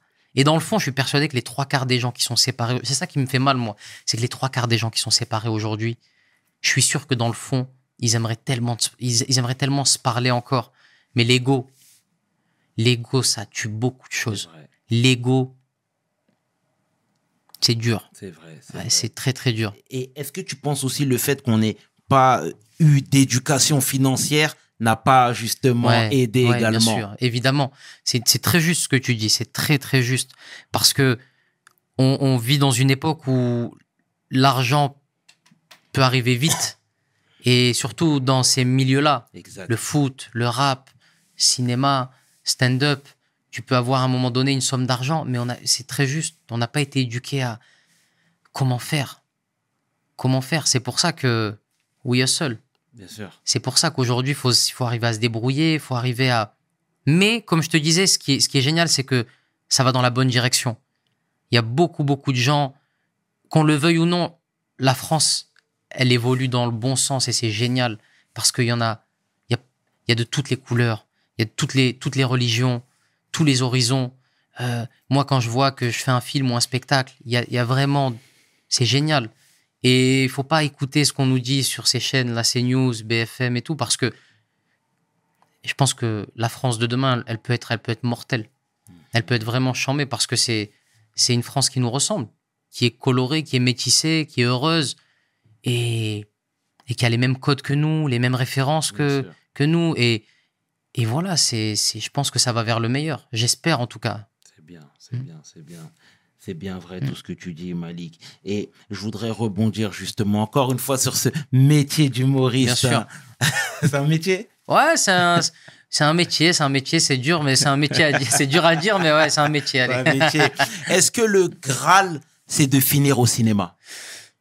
Ouais. Quand tu vois que ça commence à bien à ce fonctionner moment-là, dans ma vie, dans ma carrière, dans ouais. ta carrière Ouais. et même de manière générale parce que quand moi je dézoome un petit peu tu vois euh, quand je vois euh, Thomas et Fabrice quand je vois Omar et Fred Bien sûr. quand je vois Jamel Bien sûr. quand je vois Eric et Ramsey finalement c'est à peu près La le suite même logique, ouais, bien sûr. exactement le même cursus Ouais. donc Ouais, exactement. Pour moi, à cette époque-là, le cinéma, c'est encore inaccessible. Aujourd'hui, le cinéma, il est, en- il, il est, il est beaucoup plus accessible parce que, parce que Internet, parce que les réseaux sociaux, parce que tu peux te faire connaître rapidement, parce qu'on est, aujourd'hui, on est moins dans l'artistique, on est dans les chiffres. On vit dans une époque, moi, ça me désole un peu. Parce qu'aujourd'hui, on n'est plus dans l'artistique. Je vais te prendre l'exemple du foot. On est dans la stat. Combien Exact. de buts il a mis? Combien de matchs il a joué? exact Combien Mais est-ce que c'est est-ce ils sont où les Riquelme, les Zidane? Exact Si tu prends les stats de Zidane, ils sont pas incroyables. Il y a des saisons où il met 13 buts. Mais il jouait 10 Mais Zidane, c'est le plus grand de l'histoire. C'est c'est ça c'est de l'art, c'est un artiste. Il y a un film qui est allé à Cannes où il le filme avec je sais pas combien de caméras qui s'appelle Portrait du portrait du 21e siècle. Ça dépasse le cadre du foot. Et aujourd'hui pareil, on est dans les chiffres. Combien de vidéos, combien de vues t'as fait? Ah OK, t'es quelqu'un. Tu veux faire un film? T'as fait ton TikTok, il a été partagé combien de fois, machin? Ok, t'es quelqu'un. Viens faire deux films. Mais qu'est-ce que tu... Il faut que les fondations... Dieu merci, je fais partie d'une des dernières générations et j'espère que la génération qui va arriver après va, va, va continuer ou va revenir à ça. Je, fais partie de la dernière génération où il y a eu un peu des... un cursus un peu normal. C'est-à-dire, dans mon métier, en tout cas, métier, j'ai démarré dans une salle de 100 personnes. Après, j'ai fait sur mon spectacle, hein, je te parle, pas sur les premières parties. Avec mon spectacle, j'ai démarré dans une salle de 100 personnes. Après, j'ai fait 300. Après, j'ai fait 800. Après 800, euh, tant que ça remplit pas, il faut qu'on reste dans 800 jusqu'à ce que ça remplisse. Après, ça remplit. Après 1002. Après 4000. Et tranquille. Mais moi, ce qui me fait peur, c'est quand je vois la nouvelle génération qui est, qui est jetée tout de suite parce que rentabilité, parce que vue, tout de suite, tu as des producteurs derrière qui disent faut l'envoyer dans un zénith. On va se faire de l'oseille. Eux, ils pensent à ça, mais ils pensent pas après euh, à l'artiste qui est sur scène, qui va être déstabilisé, qui n'a pas eu le temps de. Tu vois, c'est il y a la croissance aussi. On parle de la croissance, mais aussi la croissance artistique. Faut prendre le temps. Et ça, ça fait peur. Ça, ça fait peur. Et nous, c'est vrai que, comme je t'ai dit, la, génération 2010-2011, c'est une des dernières où il fallait remplir toutes les salles que je t'ai citées, euh, 100, 300, 800, 1002, Zénith. Et après, peut-être qu'il t'entendais euh, quand tu faisais des zéniths, euh, il y a un producteur de cinéma qui est là. Et nous, on était en panique. Non, quel film il a fait? Tout sérieux, il est là dans la salle. Oh, T'es comme ça et tout machin. Et le mec, il vient te voir après le spectacle et il te dit, je pense à toi. Et tu dis, ah ouais, sérieux? Et il pense à toi pour un rôle où t'as un mot à dire. T'as même pas de prénom. Tu t'appelles euh, jeune numéro 4. Et tu dis, voilà, dinguerie, je vais jouer jeune numéro 4 la semaine prochaine. Et après, peut-être que c'est une victoire parce que il y a un autre producteur qui va venir et il va te proposer un rôle. Et tu auras un prénom. Et après, ça continue. Et c'est la croissance. Tu as pris le temps de te tromper, tu as pris le temps de, de grandir. Et aujourd'hui, ce qui me fait peur avec la nouvelle génération, c'est que c'est vrai, tout va vite, mais dans un sens comme dans l'autre. C'est-à-dire que tu vas vite en haut, et après, tu peux vite. euh, Mhm. Et est-ce qu'il y a des gens qui, qui vous préparent à ça? Pas non, du tout, vous êtes livré à vous-même Ouais, ouais, on est livré à nous-mêmes. En fait, on est, euh, on est, ben voilà, en fait, euh, il y a, y a les, les gens que tu croises sur ton chemin qui t'avertissent, que ce soit Alex Lutz, Jamel Debbouze. Il y a des gens qui t'avertissent, mais en vérité, et là, faut prendre, je pense qu'il faut prendre la chose à l'envers. Peu importe qui te conseille, la vraie question, c'est est-ce que tu es prêt à l'entendre? C'est est-ce que tu es prêt à l'entendre euh, Est-ce que c'est le moment? Est-ce que c'est le. Moi, à 23, 24 ans, tu aurais pu me ramener qui tu voulais. Il fallait que je me trompe pour apprendre. Et, et aujourd'hui, c'est c'est pas la même chose. Je suis, j'ai j'ai les anticorps. Je me suis trompé, je suis tombé malade, donc maintenant c'est bon. Je suis immunisé. Mais parfois aussi, c'est important de se tromper pour pouvoir entendre après ce qu'on te raconte. Tu sais, quand t'es 22, t'as 22, 23, euh, peut-être un jeune qui va regarder l'interview va dire mais qu'est-ce qu'il me raconte lui? Il fait, l'ancien. Moi, je faisais, je disais ça aussi. Quand Jamel des fois il me parlait ou quand peu importe Alex ou des gens qui me donnaient des conseils, je disais ouais, super. Et au final, t'as besoin de te tromper pour après euh, plus refaire les erreurs. Mhm. Mais il faut juste que le, faut juste que le rapport, euh, faut pas que tu te trompes et que ce soit un aller sans retour. Ouais, Tu vois? Bien sûr. C'est ça, il, sûr, il faut sûr. aussi faire attention. Moi, j'ai eu la chance de me tromper et de pouvoir revenir, mais, mais tout le monde n'a pas cette chance. Mhm. Parfois, c'est c'est fatal. Et tout à l'heure, tu parlais de, de films que tu regrettes d'avoir fait. Lesquels? En fait, c'est pas que je regrette de les avoir faits, c'est que peut-être que j'y aurais mis plus de, de moi. Je me serais plus. euh, je regrette rien parce que j'ai dit vivre avec des regrets, c'est pas bon. C'est grâce à tous les films que j'ai faits aujourd'hui j'en suis là. Il y a eu du bon, du moins bon. Par exemple, euh, euh, tu vois Taxi 5, euh, j'ai réalisé un rêve de gosse, mais le film en soi, c'est pas le film dont je suis le plus fier. Pattaya, c'est un classique. J'aime Pattaya. Et on m'en parle encore tous les jours. À cette époque, à cette époque, ce qu'on fait, c'est on se voit tous les jours. Je suis avec ma bande de potes, on est insouciant. Et, à cette époque, ce qu'on fait, c'est incroyable. Et, et on m'en parle encore aujourd'hui. Alors aujourd'hui, les gens vont te dire oui, mais c'est cliché, mais nanani, nanana. nanana. C'est une époque. C'est une époque. Si on commence à ressortir, euh, c'est la cancel culture. Si on commence à ressortir tous les sketchs de tous les humoristes ou de les, c'est un contexte. Bien sûr que je suis plus le même homme qu'en 2016, qu'aujourd'hui je referai pas la chose. Le plus important, c'est d'évoluer, c'est de se rendre compte de ça. Mais sinon, on fait plus rien. On efface tout ce qui s'est passé il y a 10, 15, 20, 30, 50 ans.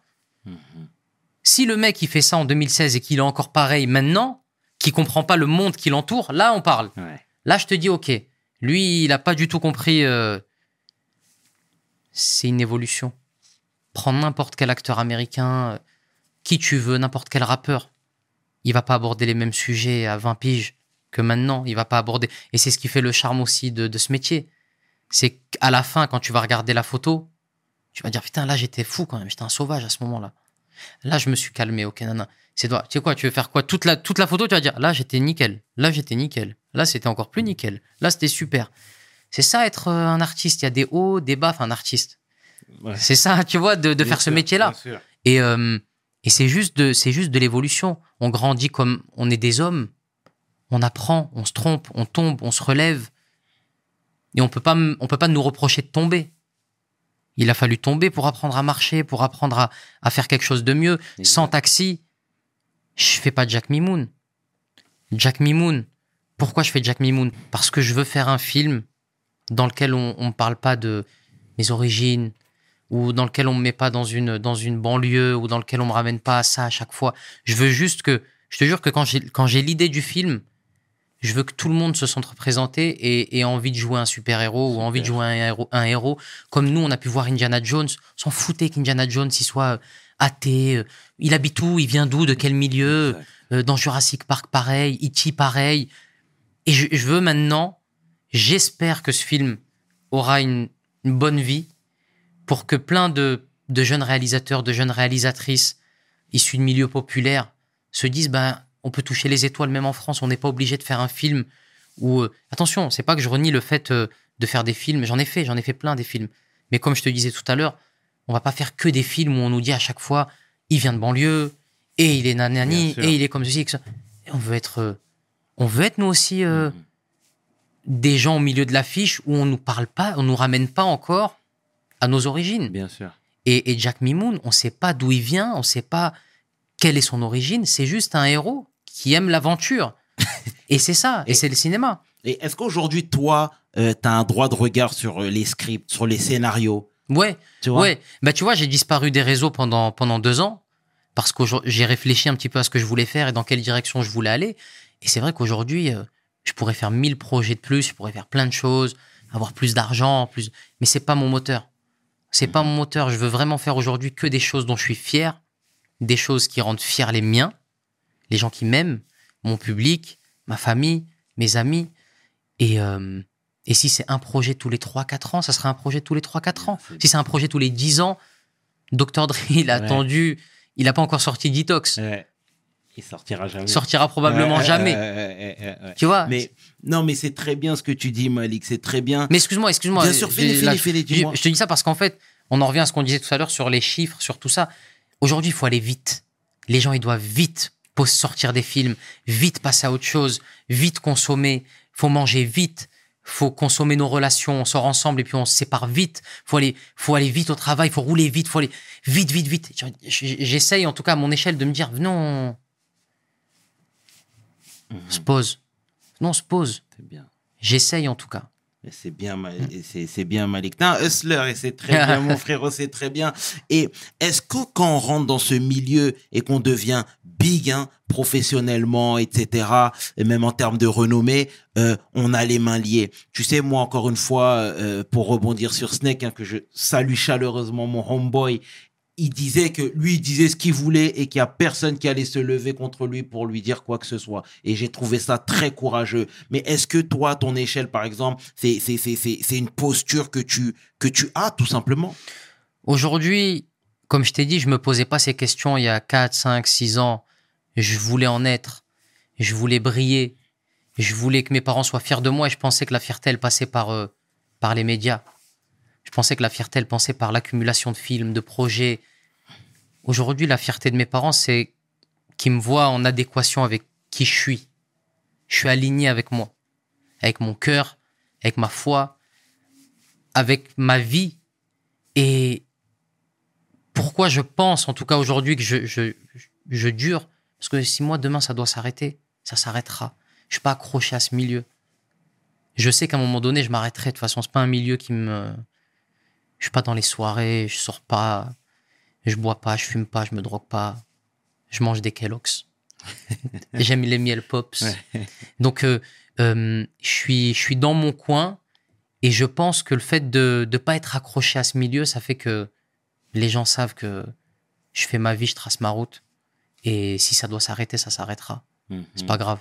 Et, et, et toi, à ton échelle, l'effet de société, t'en penses quoi, toi, par exemple? Des fois, il y a des choses qui te révoltent, tu te vois les balancer euh, euh, sur, réseaux, sur les réseaux sociaux, faire des coups de gueule, pousser des coups de gueule, justement, parfois sur des choses que tu vois, sur des choses qu'on a fait au tien, Ouais, par ouais, exemple, ouais, etc. Écoute, moi, c'est vrai que je suis pas, euh, honnêtement, et c'est pas une posture ou quoi, je suis pas réseaux sociaux. d'accord. Tu vois, j'ai, là, je suis revenu pour le film et tout, mais je trouve que euh, on peut s'indigner sur les réseaux sociaux, mais parfois c'est la cacophonie. T'ouvres la porte à c'est la c'est la fête au village après.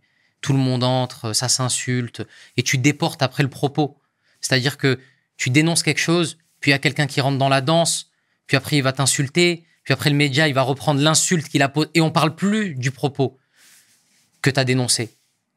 Je préfère faire parfois la, frontière elle est, elle est fine entre regardez-moi, je dénonce ça et vraiment je le dénonce.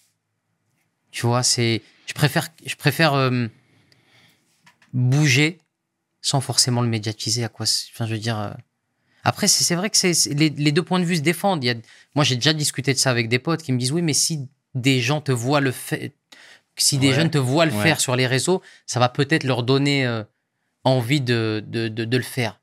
Mais j'en reviens avec euh, ce, qui me, ce qui me motive moi, ce qui me vient, ce qui vient de mes tripes. Je peux pas me filmer, euh, je peux pas me filmer ou, ou dire ouais je dénonce ça, nanana. Je dénonce. Il y a des, il y a des associations, on peut les aider euh, à notre échelle financièrement, comme on peut. Et on n'est pas obligé de médiatiser la chose. C'est bien vrai. Par bien. contre, si jamais il y a des, euh, des marches, je suis déjà allé faire des marches, euh, j'ai déjà euh, signé des pétitions, ces choses-là avec plaisir. Mais, mais après, s'il faut bouger encore de manière plus importante et qu'on peut le faire en privé sans le crier sur tous les toits, c'est Mhm. bien aussi.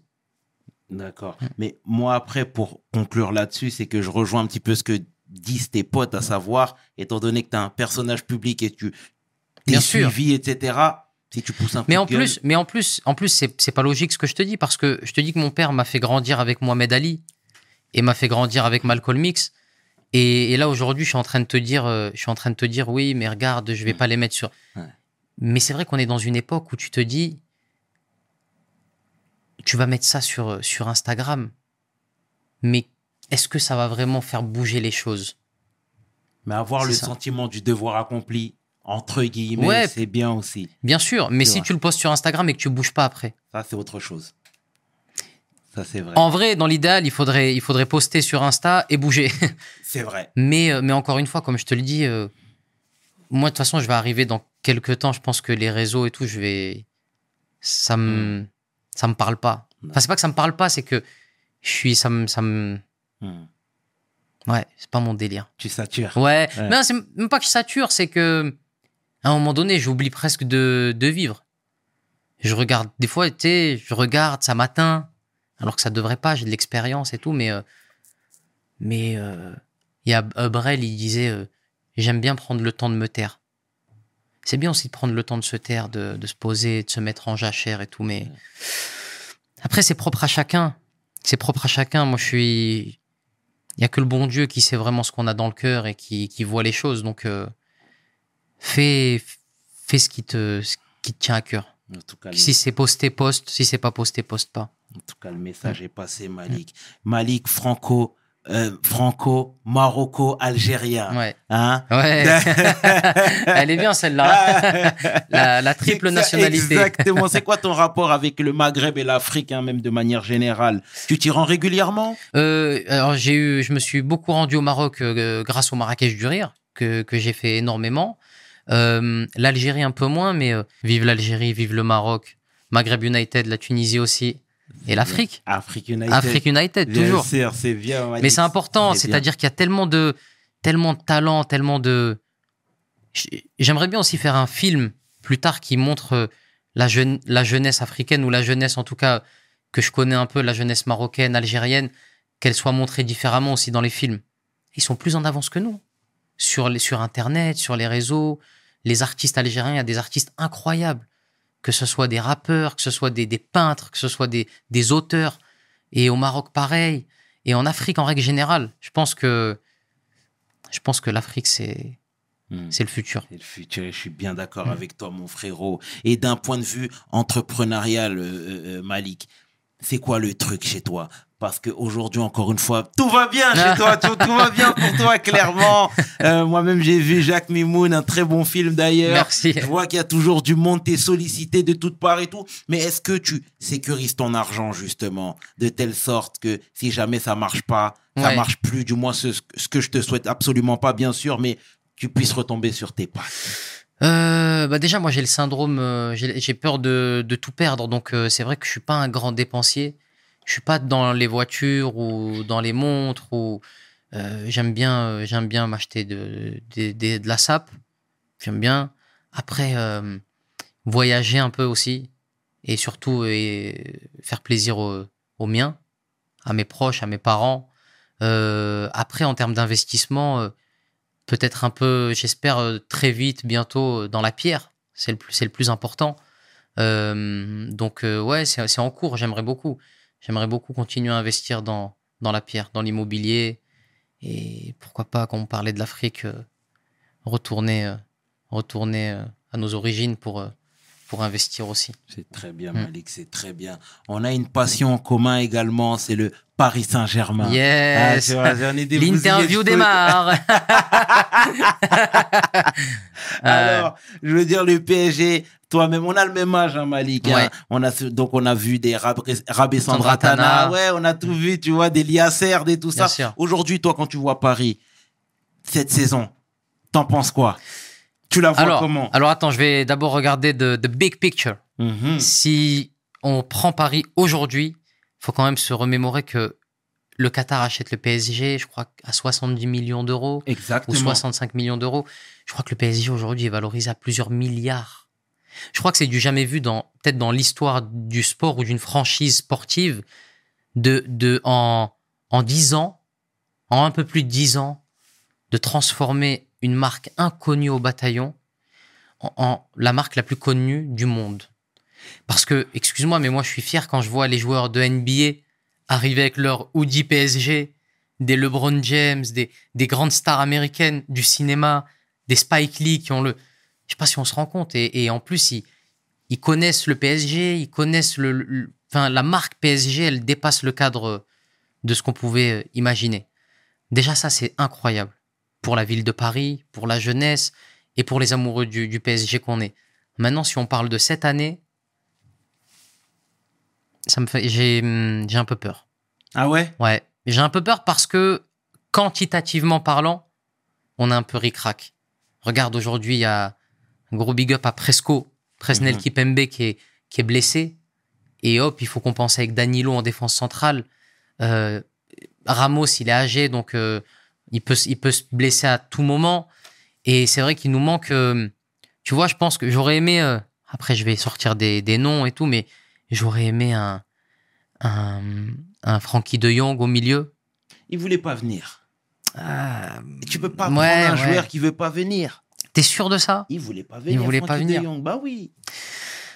Il fallait prendre Fabinho avec Mbappé alors. L'année où on fait Mbappé Neymar, vrai, fallait prendre vrai, Fabinho. Lui, il voulait venir. C'est vrai, exactement. Tu vois, il nous aurait fait. Il, il nous manque ce profil-là. Il nous manque un vrai euh, dépositaire du jeu au milieu de terrain. Parce que Mhm. Vitinha et, et Verratti sont similaires, mais mais c'est vrai que il nous manque. Il nous manque Mota. On n'a toujours pas remplacé Mota. Euh, J'aurais même pris un un Delirte Non, qui est allé au Bayern. Aussi, il putain, voulait per- pas mais venir. ils veulent tous venir. venir. Mais non. Ils veulent Mais tous venir. Après, encore une fois, il y a eu tellement d'échecs cuisants en Ligue des Champions qui n'a pas aidé aussi. C'est vrai, c'est vrai, qui aidé, n'ont pas aidé, ouais, bien sûr. Bien Tu sûr. vois ce que je veux dire donc, Mais euh, euh, je- Lewandowski, c'est sûr qu'il voulait pas venir. Lui, il avait le Barça en tête, c'était que le Barça. Mais je, je suis persuadé que le reste, en égo, ça aurait peut-être pu. Mais en tout cas, j'espère, la saison va se jouer, j'espère, la, sa- la saison va se jouer au mercato d'hiver. Il y a deux choses. C'est mercato d'hiver, il va falloir essayer de faire euh, deux, trois bonnes opérations. Et surtout, retour de Coupe du Monde. Comment, dans quel état on va récupérer nos, nos trois big stars euh, Moi, je pense devant. que c'est plutôt la deuxième option. Après la Coupe du Ouais. Monde, on, on- on verra tout ça. C'est ça, ouais, exactement. Parce que je te donne une configuration. Imagine la France éliminée en quart, l'Argentine éliminée en, en huitième et le Brésil éliminé en demi. Dans quel état on récupère nos trois gars là devant, tu vois? Parce que c'est possible aujourd'hui. Tu sais pas comment. En tout cas, moi, ça me fait peur pour l'équipe de France. Mhm. J'espère, j'espère qu'on va la gagner. J'en rêve. Mais putain, en ce moment-là, l'atmosphère dans le foot français là, c'est sombre. hein. C'est vrai, c'est vrai. Mais tu sais, la Et réalité. d'ailleurs, euh, euh, mettez un coup de pied dans la fourmilière à la FFF. Là. Personne n'en parle, mais ce qui se passe, c'est très sombre apparemment. Et il n'y a pas beaucoup de médias qui s'attardent dessus. Donc, euh, Mhm. quand c'était pour Benzema et qu'il fallait le mettre euh, en couverture de tous les magazines et le traiter comme euh, le dernier des criminels, il y avait du monde. Mais là, il y a des histoires de très sombres à la FFF. Personne n'en parle. Mhm. Et gros big up à Benzema qui, malgré tout ce qui s'est passé, va sûrement soulever un ballon d'or, j'espère en tout cas. À l'heure où l'émission sera diffusée, j'espère. Mhm. Et ça va faire du bien même pour les jeunes et, et pour tout le monde qui, qui soulève ce ballon d'or. Eh ben, ce sera le mot de la fin. Malik. Malik, au nom de toute l'équipe de We Hustle, sincèrement, nous te remercions. Merci beaucoup. Franchement, pour ta bonne humeur, d'avoir fait le déplacement pour ton cœur, Avec grand plaisir. cœur, frérot, ta générosité. Et clairement, le message a été impactant et impactant. Et il fera écho auprès de tous. Et ça, Merci. c'est indéniable, mon frérot. Merci mon frérot, merci, bravo à toi, bravo pour ce que tu fais, pour ce que tu entreprends. On s'en parle beaucoup. Tout le monde me parle de We Hustle. J'étais obligé de passer par ici et ce n'est que le début. Je suis persuadé que il y a de grandes choses qui t'attendent encore. Mille merci, frangin, mille merci. Merci beaucoup, force.